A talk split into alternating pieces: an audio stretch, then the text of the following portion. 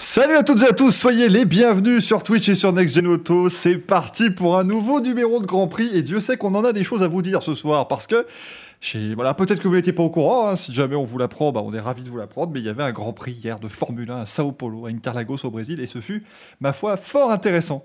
Il y a eu beaucoup de carbone un petit peu partout sur la piste. Et il y a eu surtout, encore une fois, une bataille entre les deux leaders du championnat du monde. Et c'est Lewis Hamilton qui en est sorti le grand vainqueur de cette, de cette bataille. On va évidemment tout vous dire sur ce Grand Prix de Sao Paulo. On vous parlera bah, encore une fois de la lutte hein, entre Red Bull et Mercedes parce que ça devient mais une, espèce d'escalade. enfin, je commence à en avoir marre de toujours titrer que l'escalade continue parce que ça s'arrête ouf. Il y, a un pic à un moment donné normalement avant que ça redescende. Mais l'air de ne pas s'arrêter. Il y a encore eu pas mal de, petites choses avec hier donc, euh, et avant-hier les diverses, euh, les diverses enquêtes au niveau de l'aileron arrière, surtout de Lewis Hamilton. Bref, on s'est encore bien amusé sur, le, sur, le, sur la piste et en dehors, donc c'est plutôt sympathique.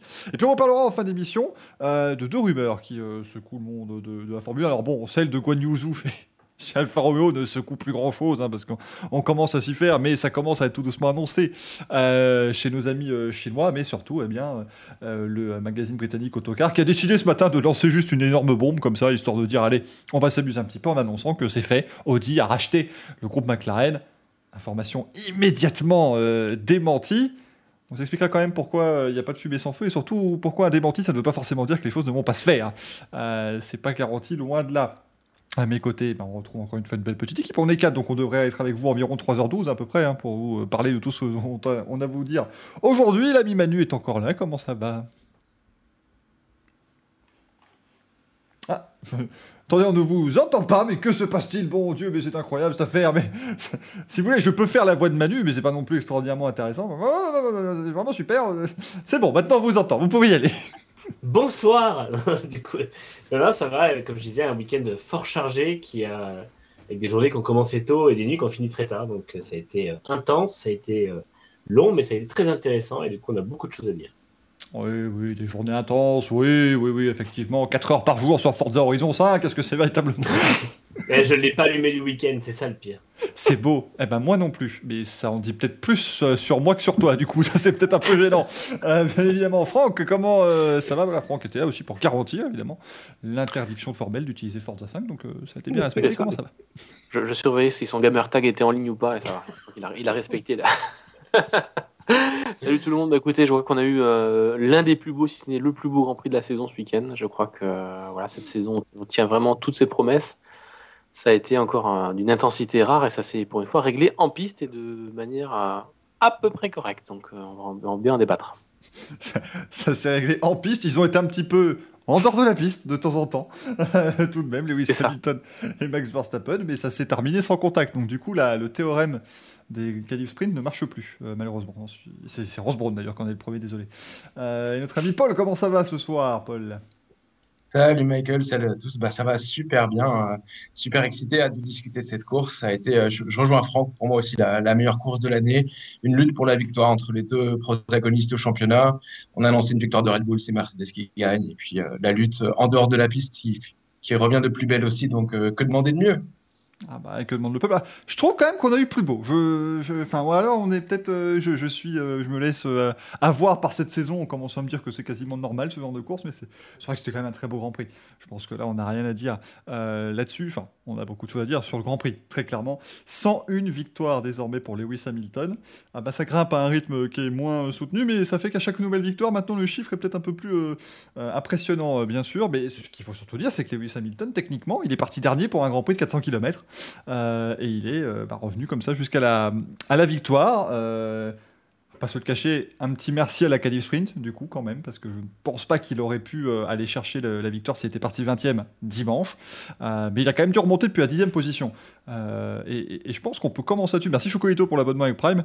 mais je, veux qu'on commence là-dessus, messieurs, parce que c'était un petit peu un coup de gueule que j'ai passé dans mon débrief hier. Mais je trouve quand même que voilà, ça, diminue beaucoup et ça minimise beaucoup cette victoire de Lewis Hamilton comme si, euh, voilà, de toute façon, c'est la voiture qui fait tout, et puis c'est le DRS, et puis ceci, et puis cela. faut quand même aller la chercher euh, quand on doit remonter quand même 24 voitures sur un week-end, euh, Franck. C'est quand même assez impressionnant. Ouais, je suis tout à fait d'accord avec toi. J'ai écouté ton débrief euh, bon, en, replay parce qu'on on travaillait au moment où tu l'as fait. Mais j'étais totalement d'accord avec toi. C'est effectivement se, plaindre de ou ses dépassements au DRS ou que la Mercedes est trop rapide en ligne droite et que c'est une formalité pour lui de, dépasser. Alors oui, on en reparlera de la puissance, de la vitesse en ligne droite de, Mercedes euh, ce week-end. Il, y a quand même des, questions qui se posent et légitimes, hein, autant dans le camp Red Bull que dans le camp des fans aussi. Comment comment une Mercedes W12 arrive à être aussi rapide en ligne droite, surtout comparé à Bottas ou à d'autres clients Mercedes, mais bon, ça en reviendra, mais il faut faire le job, quoi. Je veux dire, euh, Lewis Hamilton, il fait le job. Je veux les autres n'ont pas fait le job. Euh, les autres ont, aussi le DRS et ils peuvent aussi dépasser, ils peuvent aussi euh, chercher, chercher des choses. Alors, est-ce que les autres sont plus frileux parce que c'est Lewis Hamilton qui les dépasse? On n'a pas envie de, perturber le championnat. Peut-être un poil de ça, mais je veux dire, il faut quand même aller les chercher, quoi. Ça fait quand même une remontée de, on passe de 20e à à cinquième du coup sur la Cali Sprint. Là, comme tu dis, effectivement, merci la Cali Sprint ce week-end-là, et ça tombait vraiment bien pour lui. Euh, parce que sinon, effectivement, à partir 20e euh, au Brésil, il remontait peut-être sur le podium au mieux, mais il n'avait pas cherché Verstappen sur, une victoire sur le, long terme, sur, la longue course de 300 km. Mais non, il faut faire le job, il faut, aller dépasser, il faut aller, piquer au freinage toute euh, proportion gardée par rapport effectivement à sa vitesse de pointe, ce qui a fait que ça lui a quand même bien facilité les choses. Et aussi pendant le Grand Prix, on en reparlera. On en reparlera. Mais euh, ouais, non, moi je l'ai trouvé très très impressionnant, Lewis, euh, ce week-end. On promettait encore un week-end plutôt Red Bull. C'était totalement le contraire, c'est plutôt un week-end Mercedes. voilà, donc encore une fois, une saison qui, qui vraiment nous, surprend de, de, Grand Prix en Grand Prix. Et, en plus, je veux dire, c'est un circuit qui est court. Il met quand même 3-4 dixièmes euh, constamment au Red Bull euh, lors des essais, lors de la qualif. Euh, il met aussi cette pilule-là à son, à son équipier. Je veux dire, il était, était survolté, il était en feu. Alors, il avait un moteur neuf. Beaucoup estiment que c'est grandement dû à ça. Ça, en est, ça explique certainement une partie, mais pas tout. Ouais, quand, quand Red Bull mettait aussi un moteur neuf, on n'avait pas non plus une telle, un t'as l'écart, donc euh, je pense pas que le nouveau moteur Mercedes à chaque fois soit si euh, gigantesque. Bottas n'a pas un moteur qui est très vieux, Manu, hein, non plus. Donc, euh. Non, et puis le reste du peloton non plus. On a quand même vu un paquet de pilotes renvoyés en fond de grille depuis 3-4 courses parce qu'ils avaient un nouveau moteur. Donc c'est pas comme si Hamilton avait un moteur qui avait 2 km et que les autres avaient des moteurs qui avaient 3000 km. En fait, c'est ou 4000 ou 5000 km. C'est des moteurs qui sont assez récents pour tout le monde. Et alors oui, il a trouvé quelque chose qui a réussi vraiment à, faire aller vite la Mercedes, enfin sa Mercedes mais euh, ça s'est joué sur bien d'autres choses que simplement le moteur. Et encore une fois, c'est pareil, quand euh, Verstappen remonte à Sochi, effectivement, bah, il a un moteur neuf, mais il y a aussi le pilotage qui fait la différence. Et euh, c'est vrai que c'est fatigant de voir les gens toujours résumer le truc à sa voiture.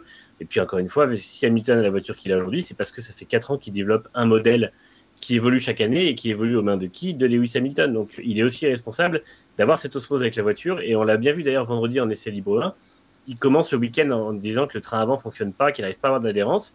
Et au fur et à mesure, il affine. les, communications radio qui ont été diffusées étaient super intéressantes. Parce qu'au fur et à mesure, il affine, il dit oui, non, en fait, c'est la suspension qui va pas, le réglage de suspension va pas, etc. Et au bout d'un moment, il dit ça va. Et à partir de là, il fait les meilleurs temps. Et en fait, de là, il fait le meilleur temps de la qualif. Et le lendemain, il domine le sprint. Et, euh, enfin, en tout cas, il est le plus rapide dans le sprint. Et, euh, la course euh, de dimanche. Et effectivement, il fait quand même 25 dépassements en 95 tours sur l'ensemble du week-end, c'est une performance qui est vraiment monstrueuse.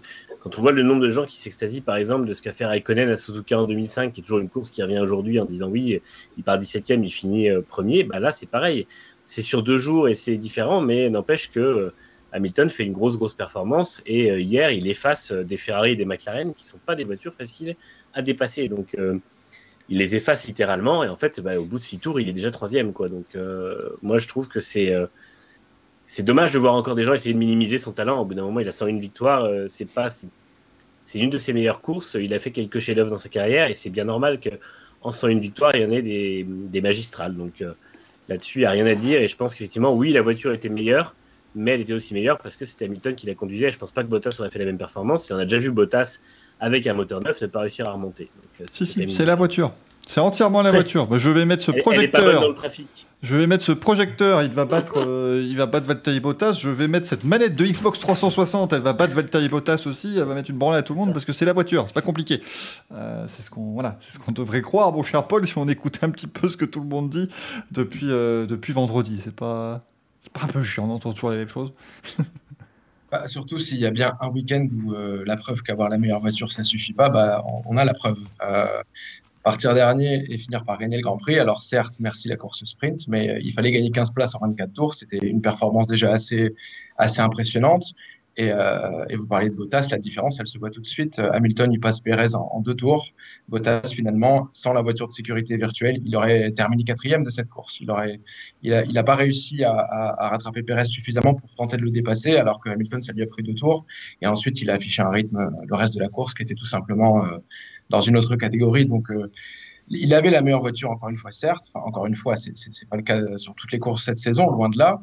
Mais euh, encore faut-il savoir la piloter. Et il l'a fait d'une façon absolument, absolument magistrale. Donc non, résumer la performance de Hamilton à sa Mercedes ce week-end, ce serait, euh, à mon sens, complètement injuste.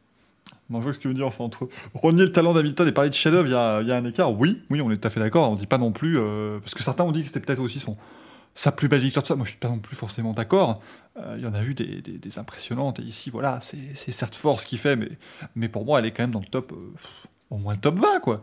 Ce qui paraît énorme hein, quand vous dites à quelqu'un c'est dans le top 20, ça a l'air gigantesque. Mais enfin, bon, top 20 sur 101, ça va. ça, ça resserre quand même un petit peu le, le, le, panel à disposition. Il faut quand même euh, voilà, avouer que la manière dont il est revenu sur Verstappen. Moi, j'ai eu peur, en fait, qu'après la tentative sur Verstappen, où Verstappen l'envoie hors piste, que ce soit terminé. Mm. Je me suis dit, voilà, euh, c'était les pneus, parce qu'avec trois tours d'écart entre les gommes, donc c'était le, le, pic de performance des pneus, il ne pourra pas revenir à ce point-là. Et, au début, d'ailleurs, je pensais que ça, ça commençait à me donner raison parce qu'il ne revenait pas, et puis 5-6 tours plus tard, le temps de voilà, refroidir ses gommes, il a pu ensuite relancer de nouvelles attaques et, et repasser. Donc euh, ça, c'était quand même assez, euh, assez fort, Manu. Je crois que tu voulais dire quelque chose. Ouais. Non, non, c'était en fait, c'était, on, dit c'est pas sa meilleure course et tout ça, il y a eu mieux, mais en fait, je pense qu'il faut prendre dans l'ensemble du week-end. C'est-à-dire que je suis pas convaincu qu'on puisse trouver une dizaine de week-ends où il a fait mieux que ça dans sa carrière. Et, euh, spécialement après quelques courses où tout le monde commence à dire oui, il est résigné, il fait des erreurs, il est moins rapide. On l'avait vu au Mexique être un peu, voilà, se faire distancer par Verstappen. On l'avait vu plusieurs fois cette saison avoir des difficultés et pas baisser les bras, mais euh, déjà, comme on l'a dit la semaine dernière, arriver en début de week-end en n'étant pas forcément euh, très à l'aise avec, euh, avec sa saison ou de, devoir en parler. Et puis en essai, c'était compliqué aussi. Et, là, effectivement, tout le week-end, c'est quelque chose. Donc je pense que c'est juste pour ajouter ça. Je pense qu'en fait, il faut voir l'ensemble du week-end. Et je ne crois pas qu'il ait fait mieux cette année. Et il n'a pas beaucoup fait mieux dans sa carrière, à mon avis. Je, veux te rejoindre là-dessus, Manu, parce que euh, dans l'air hybride, en tout cas, c'est clairement une de ses plus belles. Il faut, mettre, il faut se rappeler le contexte aussi. Il, est, il, est, euh, il y a d'autres saisons euh, où il a tellement d'avance qu'on se dit, bon, de toute façon, s'il perd la course, c'est pas la fin du monde, il a 50 points d'avance sur Bottas ou sur Verstappen. Là, il est deuxième du championnat. il part dernier quand son rival part deuxième sur la grille. C'est lui qui a tout à perdre finalement, parce que s'il n'est pas champion, on soulignera peut-être autant ça que le fait que Verstappen gagne son premier titre il a des pénalités, il a tout contre lui et il remonte. quoi. C'est ça qui est fort. C'est là que on peut aussi souligner l'aspect mental. C'est un, monstre. Euh, il ne doute pas. quoi. Euh, revenir et se relever à chaque fois de tous les, obstacles qu'il a, c'est ça qui est très fort. Donc, euh, moi, je te rejoins, Manu. Hein, c'est peut-être pas sa plus belle en carrière de la saison, c'est sûr. Et peut-être chez Mercedes, hein, parce que je, il, avait jamais fait ça avant, remonter tout un peloton comme ça. Et en plus, dans le contexte qu'il a de être le poursuivant cette année au championnat qui lui était pas arrivé depuis trop longtemps, l'air de rien. Eh, excusez-moi, mais euh, je viens juste de dire une connerie plus grosse que, Stonehenge sur le, le chat. Ça fait longtemps qu'il n'a pas eu à remonter autant. C'est pas mais ce n'est pas le nombre de dépassements qui augmente une performance que faire le classement des dépassements. Écoutez, moi je, trouve que dire des bêtises pareilles, euh, c'est insupportable, mon cher Manjox. Euh, à un moment donné, on a la plus belle lutte de l'histoire du classement crypto.com des dépassements. Euh, il y a deux dépassements d'écart entre Alonso et Vettel si le truc est à jour. Euh, je ne sais pas si ça l'est. Si ça a l'air d'être à jour. Deux dépassements d'écart. Alonso qui dépasse son rival direct, Sébastien Vettel. C'est extraordinaire. Donc, euh, non. C'est beau. Nombre de dépassements sert clairement à, définir une performance. En fait, le truc, je ne sais même pas d'où il sort. Le... Ah si, ah, ils ont fait. Là, ils l'ont remis que jusqu'aux Pays-Bas. Donc on sait pas, les chiffres, on ne sait pas d'où il sort. Mais bon, c'est Alonso qui est premier, donc c'est un très beau classement. C'est un très très bon Formule que je suis personnellement avec beaucoup euh, d'intérêt. Il a fait 10 dépassements euh, hier, Fernando Alonso. 10 Enfin, il compte aussi la Calip Sprint du coup. Parce qu'ils en ont mis 25 pour Hamilton. Donc euh, je pense qu'ils doivent aussi compter la, la Sprint dans ce, dans ce lot. On parlera hein, bien évidemment tout à l'heure de Fernando Alonso et donc du Crypto.com Overtaking Award parce que. Alonso premier des livres 2 aussi, le temps fort de ce week-end quand même. Ah, mais j'étais, je n'en pouvais plus. Moi. Tu te rends pas compte à quel point ça fait du bien de voir marquer fastest au-dessus de Fernando. enfin, la vérité qui est un petit peu révélée au grand jour, ça fait du bien, quoi. C'est tout. Et là, maintenant, les gens vont dire, mais voilà, mais Next Gen, de toute façon, c'est un repère de fans d'Alonso. Non, non, il n'y a que moi. Et je ne suis pas sur Next Gen, rassurez-vous, tout va bien. moi, j'ai le droit. On, on- on refuse qu'il écrive. Il. Ouais, je n'écrirai pas un seul article, rendez-vous compte, c'est quand même dit. Mais euh, pour revenir quand même à ce qui se passe devant euh, le classement, Snipes ne dit pas vraiment la vérité. Oh Second degré, les amis, second degré, n'oubliez pas. Certes, Alonso est le pilote de tous les temps, mais quand même, second degré, n'oublions pas. Euh, bon, ce qui nous a quand même fortement agité hier, c'est Michael Mesi. pour la 17e course consécutive maintenant à peu près. Euh, bon, comme d'habitude, hein, je me permets, je vous balance mon avis et puis je verrai un petit peu ce que vous en pensez. Mais donc, faire, euh, faire non, faut arrêter de voir partout. Max Verstappen et Lewis Hamilton qui se battent euh, et qui se retrouvent tous les deux hors piste. Ce qui est quand même euh, quasiment jamais vu. Et les commissaires qui ont dit non. C'est bon, il n'y a, a pas besoin. Ils étaient quatre hein, ce week-end, les commissaires. On rappelle qu'il y avait deux anciens pilotes, euh, Roberto Moreno et, et, Antonio Luzzi. Euh, donc à un moment donné, quand même, là, bon, ça devient. Je, vais, avoir votre avis pour commencer, avant de parler vraiment de Michael Mesi, mais euh, pour commencer, est-ce qu'on est, Franck, dans du let them race, dans du voilà, il faut qu'ils se battent machin, ou est-ce qu'à un moment donné, il faut avoir une, euh, une certaine constance? Comment est-ce que tu, tu jugerais ça? Là, je- il fallait taper du poing sur la table par rapport à Max Verstappen. C'est, je suis désolé, euh, mais à chaque fois qu'il y a une bataille en piste avec Max, il sait très bien que quand il se met à l'intérieur et qu'il prolonge son freinage, euh, il force forcément son adversaire à, à soit bah, se rabattre sur lui et du coup aller à l'accrochage, soit à sortir. Alors là, ils ont de la chance, il n'y a pas d'herbe, il n'y a pas de mur, il n'y a rien de tout ça. Ça veut dire quoi? C'est-à-dire que s'il y a de l'herbe ou un mur, ça veut dire euh, bah, j'élimine mon adversaire. Quoi. Quitte à, quitte, pas me laisser passer, ben, tant pis, je vais, je, vais au, crash, je vais à la collision. Euh, moi, je suis désolé. euh, là, les deux s'en sortent parce que derrière, il y, y a de l'asphalte, ça passe.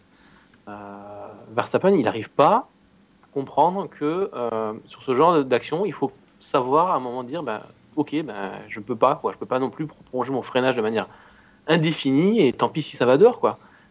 En plus, il le dit lui-même. Euh, Il dit J'ai pris l'option la plus sûre qui est de prolonger dehors. Euh, ouais, mais non, garçon, il y a, quelqu'un à côté de toi. Là, je suis désolé, moi, les commissaires auraient dû, auraient dû taper du poing sur la table. Je suis pour la philosophie, du Let Race. Je suis d'accord qu'il faut effectivement moins pénaliser, euh, laisser un petit peu voilà, quelques, quel- quelques batailles un peu plus tendues en piste. Mais là, je suis désolé, c'est pas la première fois qu'il fait le coup. Et on, se rend compte que pour que Hamilton réussisse à le passer, entre guillemets, sans souci, la, deuxième tentative, en fait, il faut qu'il réussisse à le passer dans la ligne droite et qu'il arrive à se placer devant au freinage. Sinon, il refait la même. Euh, c'est la seule manière dont il a réussi à trouver pour ne pas être, euh, désolé, enquiquiné, emmerdé au freinage suivant. quoi.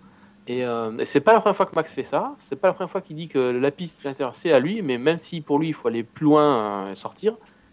Voilà, donc moi non, je suis, moi c'est un gros carton rouge pour Max là-dessus. J'adore ce pilote parce que voilà, il me, fait, il me fait triper. euh, voilà, vraiment ne rien lâcher tout ça, comme, comme Lewis aussi. Franchement, je, suis vraiment 50-50 cette- année sur les, sur les deux. Quel que soit le champion, ça sera, ça sera, ça sera génial pour la F1. Mais là, non, je suis désolé, Max, il va trop loin sur ce genre de, ce genre d'action. Voilà, ça c'est mon avis. C'est un peu mon coup de gueule, c'est euh, mon carton rouge. Et j'espère qu'il y aura un- une suite à tout ça, parce qu'en fait, voilà, Messi attend d'autres images, peut-être les commissaires. Est-ce qu'ils vont ouvrir quelque chose, ou moins briefer les pilotes, euh, les convoquer, voilà, pour en parler de manière un peu plus euh, claire? Mais ce genre d'action où effectivement, bah, tant pis pour le pilote qui est à l'extérieur, non, c'est pas possible, quoi. C'est plus possible. Voilà. Désolé. Disons que les, autres images, je risque de pas les avoir. C'est un peu le souci, puisque la caméra de Verstappen n'existe tout simplement pas. Euh, Si, Si, si, elles existent, mais elles n'ont pas été diffusées. Si, si, alors justement, euh, en fait, elles existent que tout film en permanence, c'est juste qu'après la réal fait un, pré D'accord, d'accord. Et, euh, et opte pour une ou l'autre des, des caméras, mais tout film en, en permanence. Et apparemment, euh, de ce qui se dit, pour l'instant, c'est pas confirmé, mais Maisie aurait vu les images aujourd'hui et aurait en plus euh, avoué que la- la- était répréhensible. Et je voulais juste faire une précision avant de, de donner mon avis plus tard et de laisser Paul aussi donner le sien. En fait, c'est pas les commissaires ce coup-ci, parce que s'il y a enquête, normalement, en tout cas, si- s'ils ont bien respecté les règlements, c'est le directeur de course, donc Michael Maisie, qui décide s'il y a une enquête, et ensuite les commissaires sont chargés de gérer l'enquête. Euh, donc là, le fait que ce soit décidé qu'il n'y ait pas d'enquête, c'est normalement la responsabilité de Maisie. Alors après, je ne sais pas s'ils ont fait comme ça ce week-end, mais en tout cas, j'ai vérifié le règlement et il, stipule bien comme ça euh, que, les choses doivent se dérouler comme ça. Donc normalement, s'il n'y a pas eu d'enquête, c'est de la faute de Maisie. Et en plus, il dit aujourd'hui l'inverse de ce qui a été fait hier. Donc euh, ça double le, le problème le concernant. Vas-y, Paul. Qu'est-ce que tu en penses, toi de... Non, bah, je, je- vais te rejoindre à 100%. Franck, euh, pareil, carton rouge pour Max. euh, il, est, il est 100% fautif sur, euh, sur l'action. Et heureusement qu'Hamilton a l'intelligence finalement de, de rester à l'extérieur. Il a, il a même un réflexe qui, sauve les deux, la course des deux, en fait. je ne vais pas aller jusqu'à dire que, que, Max a cherché l'accrochage, mais est-ce qu'inconsciemment, il s'est pas dit, bon, si on se touche, euh, ça m'arrange moi. Est-ce qu'il vaut mieux qu'on se touche et qu'à la rigueur, on perd tous les deux des points dans l'histoire plutôt que de me faire dépasser? J'ai l'impression quand même, alors ça se passe à 300 à l'heure et en quelques fractions de secondes, et c'est facile à juger assis dans son siège et, 24 heures après la course, mais c'est vrai que c'est pas la première fois. Et euh, après que ça se soit passé, je, me suis dit tout de suite, il faut absolument qu'Hamilton gagne, cette course. Parce que sinon, si Verstappen gagne celle-ci euh, et qu'il gagne le championnat à la fin, on va malheureusement le stigmatiser son titre sur cet incident. Et, et c'est bien pour le championnat et c'est aussi bien pour Michael Masi qui était en complète PLS hein, euh, dans ses déclarations. Alors, c'est cette espèce de, ton poli. Euh, je sais pas ce que vous en avez pensé, mais c'était. Euh, je sais pas s'il est naturellement poli ou s'il était juste complètement, complètement stressé, Michael Masi. Mais c'est vrai que dans l'échange avec Red Bull, c'était assez flagrant. Quoi, que il est à la limite émotionnelle euh, quand il y a quelque chose comme ça qui se passe. Et il a dû se dire encore plus que nous, pourvu qu'Hamilton gagne, pourvu qu'Hamilton gagne, parce que sinon, on va encore parler de moi et, euh, pointer la FIA. Donc, euh, oh, ça se termine bien, tant mieux, il n'y a pas eu d'accrochage. Mais clairement, j'espère qu'il n'y aura pas d'incident encore comme ça en fin de saison, parce qu'on n'est pas passé très loin d'un Silverstone et d'un Monza troisième partie. C'est vraiment pas loin. Ce qu'on sous-estime, je crois, Paul, c'est son rôle de standardiste en fait pendant un Grand Prix. C'est que les gens ne s'en rendent pas compte. Mais vous imaginez les gens, vous savez quand vous appelez, vous avez un problème avec votre machine, vous appelez euh, le SAV, puis vous engueulez la personne du SAV qui n'y est pour rien, qui a rien à voir là, qui fait oui oui merci beaucoup, votre appel est extrêmement important pour nous. Euh, bah, il est comme ça, Michael Messi, parce qu'il faut se rendre compte que au moment où les deux sont hors piste, t'as déjà le mec chez Red Bull euh, qui est sur le bouton qui fait Ah, mais Michael, oh, let them race, machin c'est quand même assez, euh, assez fou. Euh, comme le dit le Frek dans le chat, oui, Verstappen fait un peu du chantage à l'accrochage et c'est un peu quand même ce qu'on lui reproche depuis maintenant 6 euh, ans, ça commence à faire un, bail, qui est en, Formule 1, Max Verstappen, mais c'est encore très jeune. Mais moi, ce qui, je sais pas si ça, c'est aussi ce qui vous a choqué, c'est le fait que les deux étaient dehors, en fait, les deux sont hors piste. Donc à, partir du et, et, puis pas d'un peu, c'est-à-dire que Verstappen, on peut encore mettre trois voitures quasiment à côté de lui avant qu'il revienne sur le tracé. C'est ça, et le souci, c'est que Hamilton est obligé de Vraiment, littéralement, c'est même pas qu'il doit ouvrir son, virage, c'est qu'il est obligé de mettre un coup de volant vers la droite, alors que le virage est à gauche. Donc c'est bien que Verstappen passe où il n'y a pas la place. Et quand même, l'image depuis le haut montre qu'à un moment donné, euh, la roue arrière de Hamilton est devant la roue avant de Verstappen. Donc en fait, moi c'est ça qui m'embête un peu, c'est j'ai l'impression que Verstappen n'a pas changé alors que je pensais vraiment qu'il avait mûri. Et quand il est sous pression, on dirait que les vieux démons reviennent. Et en fait, ben, quand il a vu que Hamilton était en train de passer, parce que concrètement, vu comme il était placé, il était vraiment tout à l'intérieur, il était obligé de freiner beaucoup plus fort s'il voulait prendre son virage et pas sortir. Et je pense qu'il s'est dit, bah non, de toute façon, c'est hors de question, je le laisse passer. Donc on voit ce côté justement où effectivement, il, a, ne concède pas la possibilité d'avoir perdu un virage. C'est-à-dire qu'il a déjà fait au départ cette année plusieurs fois. On a vu à Imola, on a vu à Barcelone que bah, il passe en force et puis derrière, c'est aux autres de se, pousser. Ça me gêne moins sur un départ, ça me gêne beaucoup plus quand c'est la tentative de dépassement d'un adversaire en fait. Et je trouve que là-dessus, c'est vraiment c'est un peu le problème et j'ai effectivement un peu peur que ça se reproduise à partir du moment où Hamilton sera derrière et est en train de le dépasser. Bah, j'estime qu'il le fait surtout avec, euh, avec Hamilton. C'est que, bon, après, il, est rarement en bataille avec quelqu'un d'autre en ce moment, hein, bien, bien évidemment. Il y a eu euh, sur le départ avec Bottas, où là, je sais pas si vous êtes d'accord, mais je pense que Bottas n'aurait pas dû forcer à ce point-là et c'est un peu ce qui précipite le fait qu'il perde la, deuxième place plus tard. Euh, ah oui, trop tendre au départ. Oui, encore une fois, il s'efface beaucoup trop facilement. Et euh, il doit offrir une résistance bien, bien plus forte que ça, Max, quand même. Euh. Et, ah, mais alors attention, moi je trouve justement, Paul, il aurait pas dû résister autant. C'est-à-dire que si vous regardez le départ, en ah. fait, il reste à côté de Verstappen, jusque, euh, alors que Verstappen le pousse, on le voit très bien, et il, essaye de forcer encore avant le, virage à droite. Mm. Alors que si c'était mis derrière, il aurait pu au moins peut-être mieux se replacer et pas attaquer Verstappen, mais être moins à la merci de Perez derrière. Oui, je suis d'accord, mais malgré tout, je trouve qu'il se met trop facilement et trop rapidement hors piste, même si euh, je suis d'accord, il n'a peut-être pas pris la trajectoire la plus optimale. Malgré tout, ça en dit long sur le fait que Bottas s'efface trop facilement. Alors c'est peut-être euh, peut-être qu'en disant ça, je lui fais un peu payer euh, ce qu'il a fait sur les courses d'avant. Malgré tout, j'aurais aimé pour une fois voir Bottas un petit peu plus agressif. Comme on l'a vu à la course au sprint, finalement, on, voit qu'en Grand Prix, c'était aussi un tout autre Max Verstappen au départ, tout simplement. Et moi, je trouve que Perez montre vachement plus le, ce que Max Verstappen aurait dû faire en fait dans la lutte. Alors autant Perez est quand même en dessous de Verstappen globalement et même sur le week-end, mais je trouve que la lutte de Perez a montré qu'on peut lutter avec Hamilton en étant propre et en résistant au moins aussi à une, attaque de Hamilton. Et en fait, Perez avait l'autre philosophie qui consistait à rester à l'extérieur au virage 1 pour justement laisser Hamilton mal se placer dans les S de Senna et pouvoir le reprendre à l'aspiration dans la deuxième zone DRS. Et c'est comme ça que Perez le repasse une fois. Et en fait, euh, alors ça marche pas au deuxième tour parce que c'est Hamilton et que malgré tout, il était beaucoup plus rapide. Mais euh, finalement, Verstappen fait deux fois la même erreur. La première fois, il se trouve obligé de la corriger en allant faire un freinage de l'enfer au virage 4 qui ne passe pas, mais du coup, bah, qui envoie les deux hors piste. Et euh, la deuxième fois, ça passe pour Hamilton. Donc, j'ai pas trouvé Verstappen très à l'aise dans sa défense. Et justement, je pense que c'est aussi ça qui l'a poussé à, faire ses erreurs. Alors que, bon, après, effectivement, Bottas au départ, pour le coup, c'était, pour moi, il a trop, il a trop, trop poussé. Mais euh, je trouve que Verstappen n'a pas été, dans tous les cas, très euh, à l'aise avec ses attaques et ses défenses ce week-end. Mm. Ouais. après Verstappen, il devait pousser aussi comme un malade sur ses pneus pour résister, au mm. moins dans le secteur intermédiaire, histoire de, de garder une seconde d'avance dans la zone DRS sur la ligne droite départ-arrivée.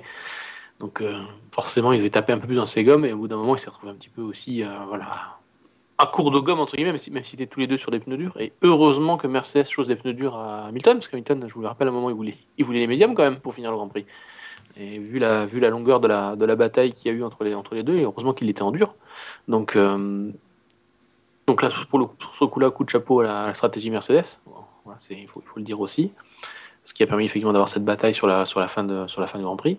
Mais euh, voilà, c'est Verstappen, il n'était il, il était pas à l'aise euh, avec Hamilton dans, dans, le dos, soyons clairs, et il était plus à l'aise après, après le départ, effectivement, quand Bottas a, ah bah, c'est un petit peu loupé voilà, sur l'envol. Euh, Bottas essaie de résister ou, faire semblant de résister ou en train de montrer que, regardez, j'essaye quand même, je passe un petit peu hors piste euh, dans les de Sénat pour dire que je, je, vais, essayer, je vais essayer de passer. Hein, c'est chaud. J'ai tout donné, oh là là là, attention, j'ai pris 30 euh, cm d'herbe, là, j'ai peur. Voilà. Fred Vasseur, t'as vu T'as vu ce que je sais faire ah, vous êtes méchant. Oui.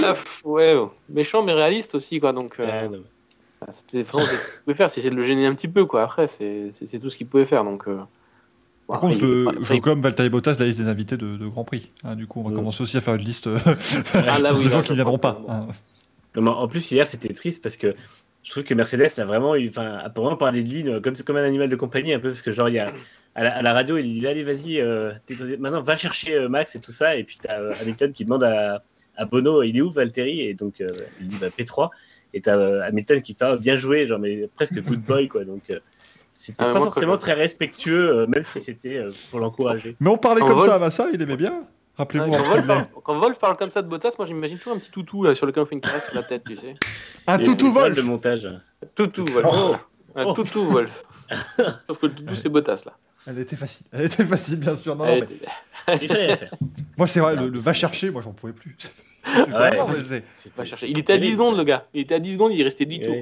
Oui, non, mais c'est incroyable. C'est Bottas, hein, c'est pas Hamilton 2. Hein, ouais, mais c'est. Quand tu vois qu'il revient qu'à 3 secondes, il y a quand même tout ce côté. Euh, je vais vous l'avouer, hein, humblement, je ne comprends pas les pneus. Je ne les comprends officiellement plus du tout. Euh, parce que bon, Bottas, il n'a pas non plus fait du tourisme sur les, sur les 15 tours d'avant, je pense. Ça va, il était. Puis il arrive quand même à retrouver un rythme, à rattraper Verstappen. Enfin, c'est très, euh, voilà, c'est très particulier. Bon, après, il n'avait pas de, euh, il avait pas de turbulence, alors que Verstappen avait celle d'Hamilton devant, bien sûr. Mais, Verstappen lâche complètement l'affaire sur les derniers tours aussi. Oui, oui, c'est vrai. Bah, l'écart, il prend quand même un.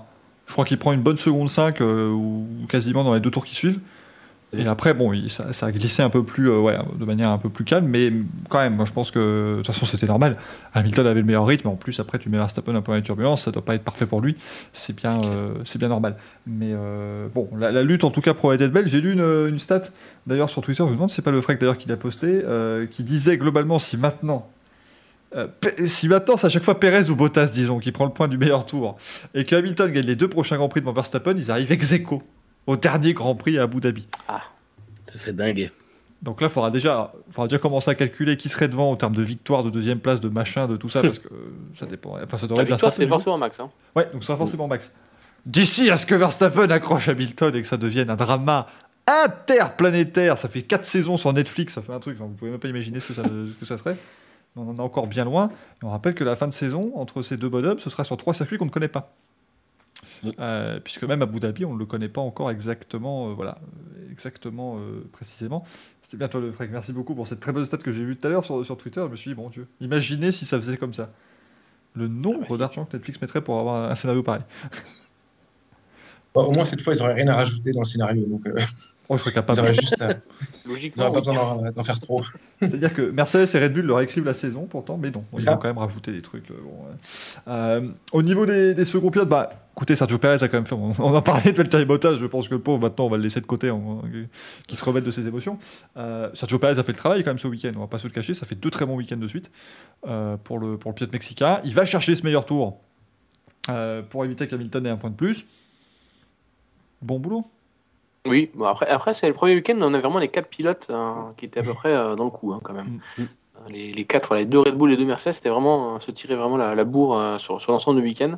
Je crois que c'est la première fois cette, euh, cette, cette saison on a vraiment les quatre qui étaient vraiment dans le mix. Donc Bottas fait comme pour aj- rajouter quand même Bottas qui fait quand même le, boulot en, en quali sprint quand même. hein. Donc c'est quand, même- des points importants pris, donc il faut pas non plus tout totalement défoncer euh, Valtteri parce que Valtteri passe du coup. Max a certes une stratégie osée en pneu tendre, voilà, les 24 tours en tendre, il fallait, il fallait le faire, il fallait l'oser, hein, ça a payé.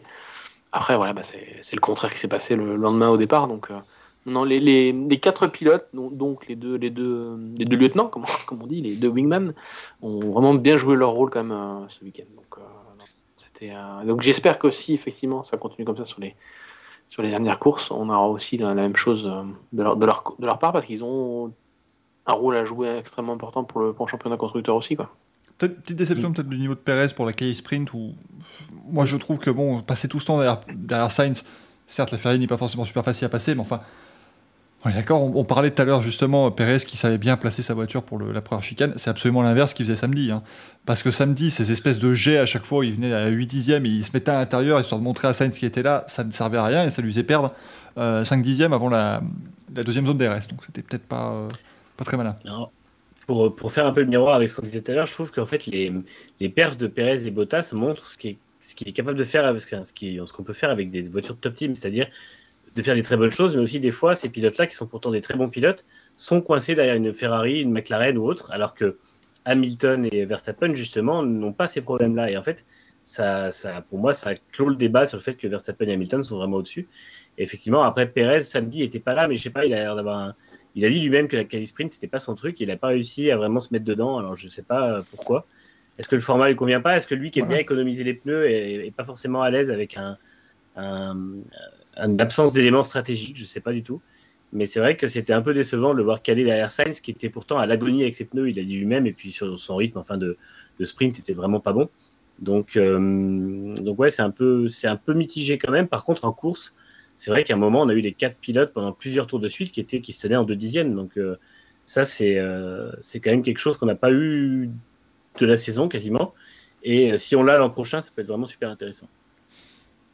Et quand même signaler que Perez, euh, il avait une vraie chance du podium jusqu'à la voiture de sécurité virtuelle qui permet à Bottas de, de le dépasser. Sans ça, je suis vraiment pas sûr que Bottas aurait terminé sur le podium, sincèrement. Parce que on- autant on avait vu en début de Grand Prix Hamilton se débarrasser de Perez en deux tours, malgré la, très belle défense de Perez, vous l'avez souligné. Bottas, euh, il s'est rapproché à deux secondes et après il était, il derrière, il se rapprochait plus quoi.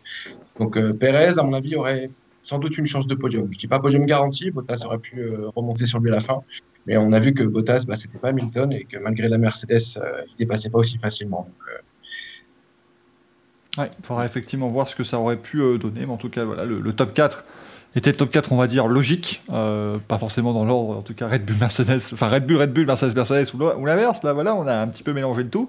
Euh, derrière, on a les deux Ferrari, bon, messieurs, on est d'accord que là, troisième force du plateau de manière assez euh, claire.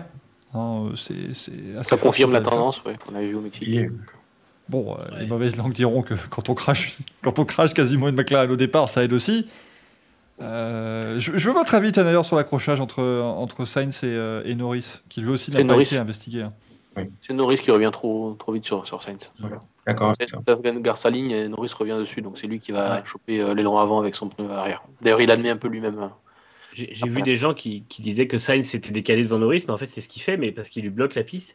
Et Norris va le chercher hors piste et se rabat à partir du moment où il pensait passer, ce qui n'est pas le cas. Donc, euh, pour moi, je suis d'accord avec Franck, euh, c'est Norris. Non, parce qu'il faut quand même souligner quand Michael Messi fait quelque chose de bien. Je veux dire, c'est là, de temps en temps, ça arrive. Hein, faut pas, faut- le, le pauvre, faut pas non plus. hein. Ça arrive. Euh, mais j'ai hâte, hein. moi j'ai hâte les trois derniers grands prix. Qu'est-ce qui va encore nous sortir? Bon, le Qatar compliqué, parce que les limites de la piste au Qatar, euh, ça va. C'est-à-dire que beaucoup de sable, donc ça devrait le faire. Par contre, Jeddah, mesdames et messieurs, euh, si, vous n'avez pas encore eu l'occasion de découvrir dans la fin 2021, dites-vous qu'on y est. Ça y est, un circuit en ville où on ne va parler que des limites de la piste pendant trois jours. Ça va être merveilleux. Ils ont réussi à faire ça. Un sacré tour de force. Enfin, déjà qu'ils construisent la piste, on va voir après pour les dégagements, ce sera déjà un bon début, mais vraiment euh, impressionnant. Et puis Abu Dhabi, le nouveau Abu Dhabi qui pourrait aussi venir redistribuer euh, les cartes, mais donc voilà, Ferrari maintenant qui prend une solide avance, en plus une solide option hein, pour cette troisième place au championnat des, constructeurs, et ce serait, euh, ce serait, enfin, assez surprenant parce que c'est vrai que c'est McLaren qui a un peu tiré la couverture toute l'année, hein, avec des coups d'éclat, avec les podiums de Norris, avec la victoire et le doublé à Monza, mais finalement la régularité c'est peut-être un peu plus chez Ferrari qu'on l'a trouvé. Et euh, bah, et Sainz, ça marche très très bien pour l'instant, ça marche du tonnerre. Pierre Gasly qui fait 7, on est presque déçu. Hein, voilà, on va presque vous dire quel mauvais, quel mauvais week-end de Pierre Gasly, mais c'est vrai que, bon, bah, encore une fois, il tient la baraque hein, pour, euh, pour AlphaTauri. AlphaTauri et Alpine qui repartent ex aequo. Hein, ils étaient arrivés ex aequo, ils repartent ex puisqu'ils ont marqué le même nombre de points. Euh, donc, bon, bah, encore une fois, messieurs, ça va être assez intéressant. Est-ce qu'on est-ce se dit pas quand même que l'AlphaTauri est plus rapide que l'Alpine, mais qu'Alpine a cette faculté quand même à pouvoir tenter des coups stratégiques avec notamment une usure des pneus un peu plus faible? Ouais, c'est ça. Et euh, après, voilà, il faut, il faut deux Alpines pour contrer une AlphaTauri en championnat. Donc, heureusement qu'il n'y a pas de Tsunoda qui, est dans le coin, parce que sinon, je pense qu'Alpine la mission beaucoup plus difficile. Oui, alors, Alpine revient un petit peu dans, le game, on va dire, en termes d'exécution de course. C'est vrai que ça, ça, faisait quelques courses où c'était pas terrible. Euh, puisqu'ils ne peuvent compter que sur ça, puisque la voiture n'a aucun développement depuis, euh, depuis très très longtemps. Donc, euh, donc voilà, ça va, être ça va être serré entre les deux équipes. moi, j'aurais bien du mal à mettre une pièce sur l'une des deux pour, la, pour, cette cinquième place au championnat. Si, si, Alpine fait tout bien correctement avec ces deux voitures, ils ont une chance. Euh, S'ils se loupent, je pense que Gasly marquera les points nécessaires à lui tout seul pour, pour aller choper la cinquième place pour AlphaTauri. Mais à l'inverse, il suffit que seul Gasly se loupe et, c'est plus compliqué aussi pour, euh, pour AlphaTauri. Vas-y, Paul. Ouais, alors c'est vraiment l'année où faire les pronostics. Euh, moi, j'ai décidé d'arrêter, hein, parce qu'à chaque fois qu'on dit que c'est Red Bull qui gagne, c'est Mercedes et inversement. Euh, on a vu quand même au Mexique qu'il était possible de voir une AlphaTauri quatrième et marquer des gros points. les Alpines, on voit que rentrer dans le top 10, c'est déjà pas mal. Allez, si je devais mettre une pièce, j'en mettrais une sur, sur AlphaTauri, parce que Gasly est quand même, fait quand même que des week-ends excellents ces derniers temps. À chaque fois, il, est, il tire le maximum de la voiture. Alpine, euh, on a vraiment l'impression que ça dépend du réglage de la voiture, de comment, comment ils vont s'en sortir sur tel circuit, alors que l'AlphaTauri peut rentrer dans les points en permanence. Et il suffirait d'un top 8 ou 9 de Tsunoda, euh, combiné à un top 6 ou 7 de Gasly. Euh, et je pense que ça peut faire, ils peuvent mettre un coup à Alpine. Mais comme vous l'avez dit, hein, la régularité d'Alpine peut faire la différence. Et il restera Grand Prix, égalité parfaite, donc euh, tout est très ouvert je parlerai, un peu plus sur AlphaTauri parce que Alpine a quand même la chance d'avoir marqué 37 euh, points, 38 points en Hongrie. Et globalement, je trouve que l'AlphaTauri a été plus impressionnante sur l'ensemble de l'année et même récemment dans la, dans la, dynamique dans laquelle on est. Ils ont de la chance que Tsunoda soit pas là, effectivement, mais maintenant Tsunoda est un peu meilleur, donc je pense quand même que d'ici, sur les trois dernières courses, j'imagine qu'avec le fait que les autres connaissent pas non plus les circuits, il va pouvoir un petit peu en profiter et je vois bien marquer des points une ou deux fois. Et je vois toujours Gasly euh, viser le top 5. Donc, euh, en fait, je pense que Gasly aura des capacités de, de devant les Ferrari et les McLaren s'il le peut, alors que les Alpines pas forcément. Donc, euh, moi, je mettrais une petite pièce aussi sur, sur AlphaTauri. Attention à Tsunoda à Jeddah, ça fait petit bois. Mais je pense que Tsunoda, le pauvre, a pas de chance hein, sur les dernières courses, en vrai. si on est honnête, le pauvre, bon, entre le Mexique, entre là, hier, parce que faut, faut en parler, cet accrochage avec Lance Stroll qui, qui, arrive. on rappelle ce qui se passe quand même. Il casse son aileron sur la voiture de Lance Stroll et il prend 10 secondes de pénalité en plus. Oh. oui, c'est sa faute. C'est sa faute quand même. C'est une attaque bien trop optimiste, à, mes yeux. Hein. Euh, il arrive de beaucoup trop loin pour euh, tenter un, dépassement. Alors, c'est un, un, article qu'on écrivait là-dessus aujourd'hui d'ailleurs, c'est que il, reproche à Stroll de ne pas avoir regardé dans ses rétroviseurs et d'avoir suivi sa ligne normale. Mais il y a deux ou trois voitures d'écart au moment où, euh, Tsunoda il commence son freinage. Donc c'est, je pense qu'il était bien trop optimiste. Et bon, il était quoi? C'était pour la douzième position, je crois. Donc c'était de toute façon pas pour une place dans les points. Il avait perdu plusieurs positions lors du sprint. Donc bon, euh, je, veux bien le défendre, hein, mais il est quand même vraiment en difficulté, il faut le dire. Et moi, je lui mets quand même 100% de la responsabilité sur l'accrochage avec Stroll. Hein. pour le défendre un peu quand même, c'est il fait pas comme Verstappen lui, comme il tente la, il tente par l'intérieur, mais il reste, il pouvait rester sur la ligne si Stroll s'était pas rabattu sur lui. Il n'allait pas partir au large dans le S de Sénat, donc euh, C'est ça. c'était quand, même un- un peu plus maîtrisé quand même. Il, il prend, il prend bien son virage. euh, Ricardo fait les mêmes, on, on se prosterne devant lui. Donc euh, j'ai C'est ça. j'ai tendance aussi un peu à, à mettre un, un peu ça en, en perspective. Et après, il se ruine sa propre course, parce que Stroll, ça ne lui fait rien. Enfin, je sais plus, on, on a la cause justement de l'abandon de Lance Stroll. Est-ce que ça avait un rapport avec, euh, avec ses dégâts? Euh, A priori, c'était suite à l'accrochage, oui. Euh, il expliquait qu'il avait perdu euh, plusieurs parties de sa voiture, qu'il perdait beaucoup de points d'appui et qu'il a- qu'il n'arrêtait pas en gros de, de rétrograder dans la hiérarchie. Donc bon, il y avait, il y avait plus vraiment d'intérêt à courir. Il était 14 ou 15e, je crois, au moment de l'abandon. Donc euh, peut-être un peu plus haut, mais il n'était pas dans le top 10, ça c'est sûr. Donc, euh, mais après l'accrochage. Après l'accrochage, il était juste 11e, donc effectivement, l'accrochage lui-même lui a rien fait. C'est juste qu'après, bah, il provoque le- la VSC parce qu'il perd des pièces. Et puis, ouais, effectivement, apparemment, la voiture était trop endommagée euh, à force de perdre des pièces, quoi. Mais bon, je pense que, euh, je pense que de toute façon, là, il n'aurait pas forcément joué un coup. Je l'ai pas senti très rapide non plus euh, ce week-end. Non, c'était assez compliqué. Mais voilà, moi je trouve que le fait qu'il se Tsunoda casse déjà son aileron avant, après on lui remet 10 secondes. Euh, voilà, c'est toujours le, le côté. euh, bon, faut pas juger les conséquences d'un incident, mais l'incident en lui-même. Mais euh, ce qu'on fait aussi depuis des années, c'est quand même de juger euh, et de donner un petit peu une, rétribution. On va dire, si quelqu'un a été impacté par l'incident de manière négative, ben, on, dit allez, bon, ok, t'as fait un tête à queue, bah, l'autre il se prend 10 secondes pour. Voilà.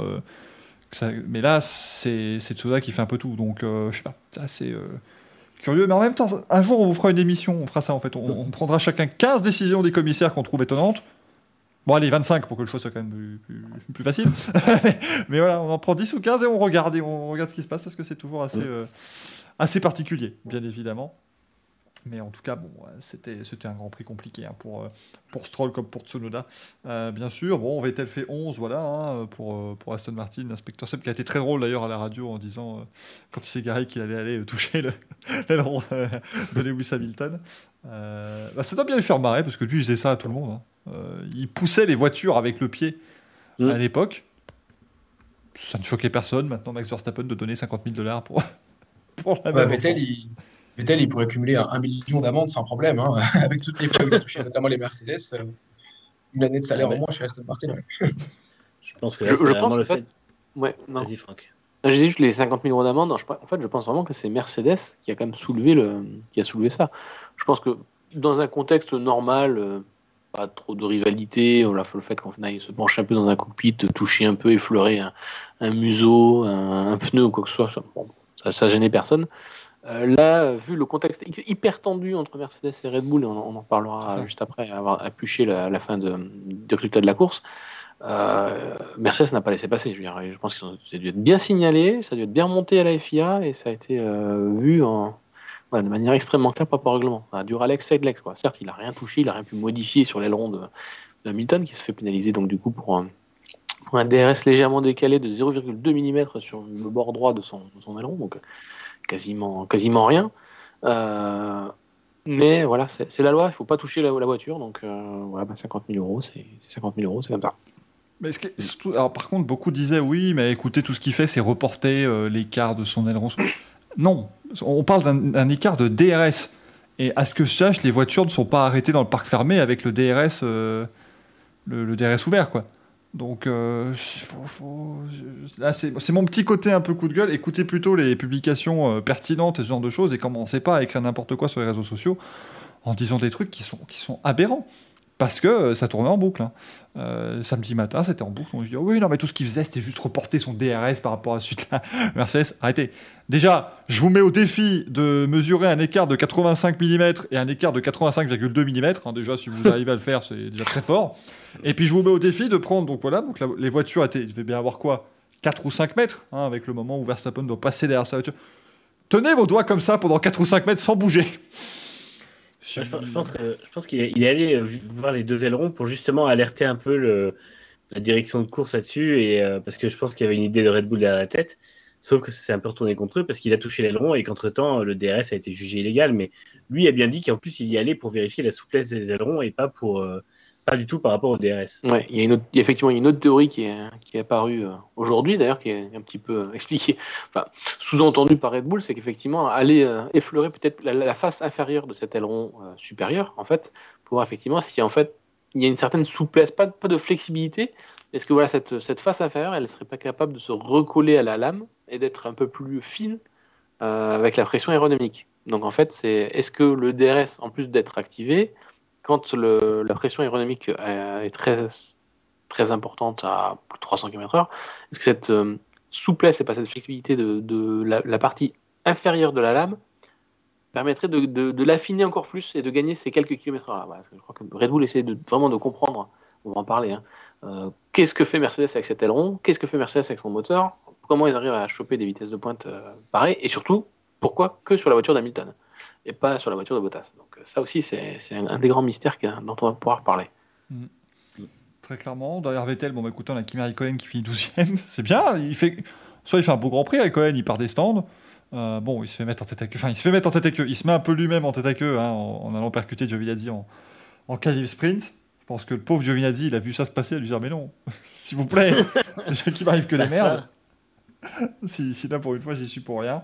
Mais bon, il a quand même fait une jolie course. D'ailleurs, vous avez Russell, Giovinazzi, Tsunoda, on en a parlé, Latifi. Euh, Mazepin, alors tiens, Nikita Mazepin, on va euh, un peu en parler du pilote russe parce qu'il a fait un beau dépassement. C'est pas tous les jours. Un joli dépassement avec, euh, sur son équipier Mick Schumacher.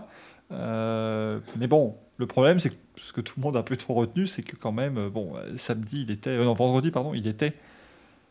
Il était touche à foin, le, le Nikita. Il était complètement euh, dévasté en con- en conférence de presse. fond non du gouffre. Il était au fond du gouffre, ouais. Après C'est son erreur en l'hyperbole. fait dans le dernier virage. Ouais, mais il se loupe dans le dernier virage, mais là, quand même, arrivé quasiment en larmes devant les, les journalistes. Bon, après, expliquer aussi qu'il y a des gens qui partent chez As et tout. J'ai envie de dire, le pauvre, ça se trouve, il y a des gens qui partent chez As. Il y en a peut-être aussi certains qui partent parce que c'est son papa maintenant qui, qui fait les bifetons dans l'équipe et que voilà, on va restructurer un peu le tout, mais. C'est. Ah, non, mais ouais, parce qu'il a appris qu'effectivement, c'est les gens qui partaient chez As ne partaient pas d'une autre équipe, ils partaient au Goulag. Donc, euh, qui était un petit peu, un petit peu déçu pour, pour, pour, pour le personnel de As. Ah ouais, c'est ça. Non, mais En c'est congé la, c'est la première paternité. fois qu'on voit, C'est le- c'est congé la première fois qu'on voit le côté humain finalement du, du personnage. Moi, j'ai trouvé que pour une fois, justement, on sortait un petit peu des, euh, du côté. On, on aime tous le taquiner, on aime tous le charrier. Puis là, là, là, pour la première fois, on a vu un côté un peu plus humain du personnage. Moi, finalement, j'ai trouvé ça intéressant dans la mesure où bah, on, on- on voit que le gars, bah, il essaye, quoi. Il essaye, ça marche pas pour lui. Il est dans la plus mauvaise voiture. Euh, dans l'équipe, il n'y a pas de stabilité. Il a Gunther Steiner comme patron d'équipe. Enfin bon, il y a plein de motifs pour, euh, pour que ce soit difficile. Et bah, ça, ça a permis, on va dire, de, de voir une nouvelle facette du personnage, de voir qu'il était émotif aussi. Bon, bah, c'est pas une mauvaise chose, peut-être. Peut-être ça le rendra un petit peu plus populaire euh, au sein du public, qui sait. Ah, Moi, le problème, c'est que j'arrive, j'arrive à trouver, euh, à exprimer le fait que ce soit pas top. Ce qui, enfin, c'est, triste, mais je, ça, ça n'ajoute pour moi encore un- une couche sur le fait qu'il n'est juste pas fait pour la F1, ce, ce gaillard. Il doit, Mm. c'est bon, il, il perd les, qu'il perde les pédales en course, tout ça, voilà, c'est déjà une chose, et il est complètement à la ramasse à certains moments quand on se prend des, des 3 secondes par son équipier sans raison. C'est quand même qu'on n'est pas, on pas complètement prêt, même avec une mauvaise voiture, son équipier a la même mauvaise voiture. Mais là, c'est en plus de rajouter qu'il y a ce côté un peu ultra émotif euh, qui, qui fait. je- je- En fait, je le sens pas bien en F1 pour l'instant, Mazepin. Alors peut-être que ça ira Mm. mieux par la suite, je lui souhaite. Mais je le sens vraiment pas à l'aise actuellement. Le pire, c'est qu'en termes de chrono, il faisait un de ses meilleurs week-ends, en fait, c'est ça Mm. le Bah truc. ouais. Et euh, on sent qu'il s'est mis la pression parce que justement, je pense qu'il a vu qu'il avait enfin la, le, le niveau pour aller chercher euh, pour aller chercher Schumacher et puis il a fait son erreur. Mais je pense qu'il y a un peu de tout. Il a aussi un peu le la- la- l'accumulation de- d'une saison qui est très mauvaise. Hein. Faut pas. Enfin, nous on le voit. Si nous on voit qu'il a une seconde, de- voire plus de Schumacher, lui aussi le voit. Et, euh, et je pense que bah, justement, il se rend compte effectivement que la F1 c'est très compliqué. Euh, il se rend compte qu'il est pour l'instant l'élément le plus faible du plateau et euh, je pense que ça va pas être facile à vivre. Pour peu qu'il aille euh, sur les réseaux sociaux, après bon, il y a aussi sa- personnalité qui fait ça et il y a des antécédents qui font que il a mérité une grosse partie des critiques, mais je pense qu'à lire c'est toujours difficile. Et je pense qu'il y a un peu une accumulation de tout. Maintenant, effectivement, ce qui m'inquiète un peu, c'est qu'il a, il a l'air de, d'être de mieux en mieux au volant, mais il a quand même pas l'air d'être dans son élément. son... Globalement, sa saison est difficile et il a pas l'air de, de- il a pas l'air, il a jamais l'air très heureux en fait. C'est ça qui, je te rejoins Michael là-dessus, c'est qu'il a, on sent jamais très enthousiaste. Quoi. Alors je pense que la voiture est pas facile à conduire, mais en même temps, il devrait quand même être content d'être dans les 20, 20 meilleures voitures du monde. Quoi. Donc on dirait que c'est pas vraiment le cas finalement. Ouais, c'est un peu. Vas-y, vas-y, vas Non, c'est un peu compliqué effectivement de comprendre ce qui peut se passer chez, chez As. peut-être que Netflix nous apportera quelques réponses pendant, pendant l'intersaison euh, par rapport à effectivement cette histoire de personnel, de, de gens à qui c'était apparemment très lié, qui ont dû qui sont partis, voilà, qui sont partis de, alors ils sont pas partis forcément dans d'autres équipes. Certains, une personne oui, une autre personne qui a carrément quitté la F1, voilà, parce que euh, congé paternité, la F1 devient extrêmement difficile. On parle quand même de 22-23 courses par an sur euh, des, enchaînements qui sont vraiment hyper abrupts. Et il y a pas mal de mécaniciens qui, quittent la F1 et qui ne veulent pas y revenir ou qui ne cherchent pas à aller ailleurs, quoi. Donc euh, euh, donc voilà, on, peut avoir effectivement l'image de quelqu'un d'assez froid d'un côté, mais aussi un peu blagueur. Euh, certains ont parlé d'acteurs studio euh, vendredi, effectivement, et de, fausses larmes, de fausses, de fausses réactions. Ça, je ne sais pas, je ne connais pas personnellement. Je pense qu'il y a pas mal. Une personne ici ne connaît personnellement, savoir si c'était vrai ou pas, euh, ou si c'était surjoué. Mais ouais, il y a quand même une certaine pression sur, ces, sur, ces, jeunes, sur ces jeunes pilotes, sur ces, sur ces gamins-là qui découvrent la F1. c'est pas facile chez As, effectivement. Alors, je sais pas pourquoi Paul a mentionné Gunther Steiner comme, un problème chez, chez As. Ça a été relevé dans le chat d'ailleurs, pour, pour, nous le dire.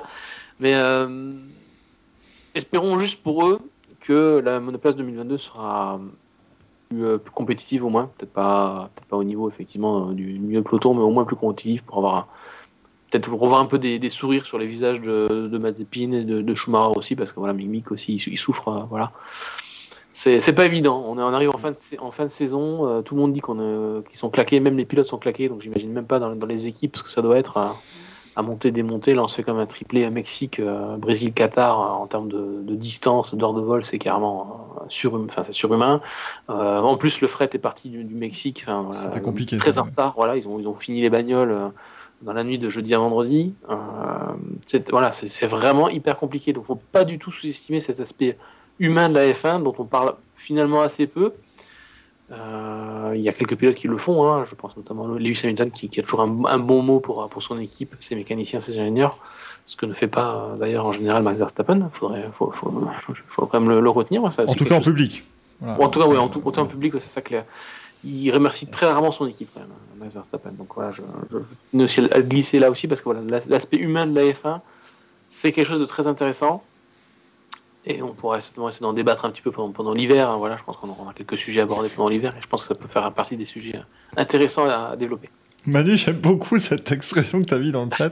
Steiner, cette année, c'est main de mousse dans un grand velours. Mais oui. Avec vos épines qui Qu'est-ce qu'il est mou ah, on voit plus, il parle plus quand il parle, c'est de la com toute, euh, toute plate. De toute façon, il parle plus que par les communiqués de presse de As qui sont. Nous, on voit beaucoup la différence puisqu'on traite les communiqués de presse et puis on regarde les, les interviews, etc et tu vois la différence en fait entre ce que les pilotes disent et ce que les équipes, enfin ce que l'équipe écrit.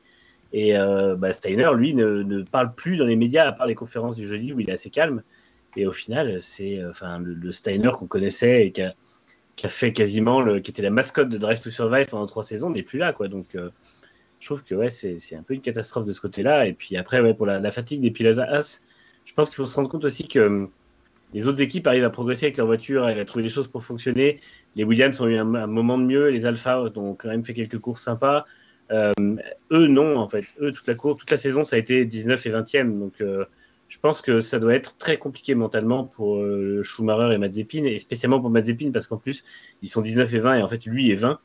Et, je pense qu'effectivement, ils c'est les seuls qui n'ont pas eu une seule éclaircie dans la saison. Donc, bah, la saison est longue pour tout le monde, et d'autant plus pour eux, je pense. Mais il a réussi à battre Schumacher hier, euh, si je dis pas de bêtises. Hein, mm. Ouais, il finit quand même dans Schumacher. C'est pas arrivé souvent cette année, donc au moins il y a ce côté un peu, euh, un peu sympa à mettre à son week-end, que était clairement son week-end le plus abouti, sur un circuit qu'il ne connaissait pas du tout, euh, où il n'avait même pas roulé sur le simulateur. Donc vraiment, voilà, c'est pas. nous dit dans le chat, effectivement, Mazepin cette année, il est 21ème. Oui, non, certes, bon. Ça, c'est juste pour être méchant. Et voilà. Et de toute façon, le chat Twitch est caustique. voilà. Y a ce qui se fait de pire sur Internet, mec qui a commencé à insulter maintenant tout ce qui se passe. On fait ça pour le buzz, rassurez-vous, il n'y a pas de problème. Euh, mais bon, c'est compliqué, hein, très clairement. Allez, plus que trois grands prix avant euh, en 2022 qui, pourraient être meilleurs, on leur souhaite en tout cas. Je voulais, juste, sur le fond peloton de ce Grand Prix, rajouter que chez Williams, c'était pas la bonne ambiance cette, ce week-end non plus. C'est Franck qui m'a envoyé ça tout à l'heure. Il y a eu une conversation radio à la fin de la, la course de Latifi qui a commencé à tailler son équipe sur la stratégie et son équipe qui, en gros, lui a dit de se taire et que c'était pas le moment de, voir ça. Donc, je pense que le week-end a été compliqué chez Williams et on sent que la rechute des performances depuis depuis les quelques grands prix qu'ils ont eu de bien, fait beaucoup de mal au niveau du moral et je pense que ils ont hâte que la saison finisse aussi. Ouais, c'est depuis la pas la Russie parce que Russell est parti devant, mais après la Russie, depuis c'est vrai que c'est très compliqué. Hein. Hmm. Pour, euh, pour, Williams en termes de perf, là, bon, ça a encore été un week-end assez difficile, même si Russell fait 13, donc bon, il s'est battu, on va dire, dans le, quand même le midfield un peu plus euh, huppé que ce que Williams pouvait faire en début d'année mais c'est pas simple. Et puis ensuite, bon, bah, les abandons, donc Daniel Ricciardo et, Lance Stroll. Ricciardo, euh, ça, ça venait ponctuer un Grand Prix qui n'était pas non plus dingue, hein, encore une fois.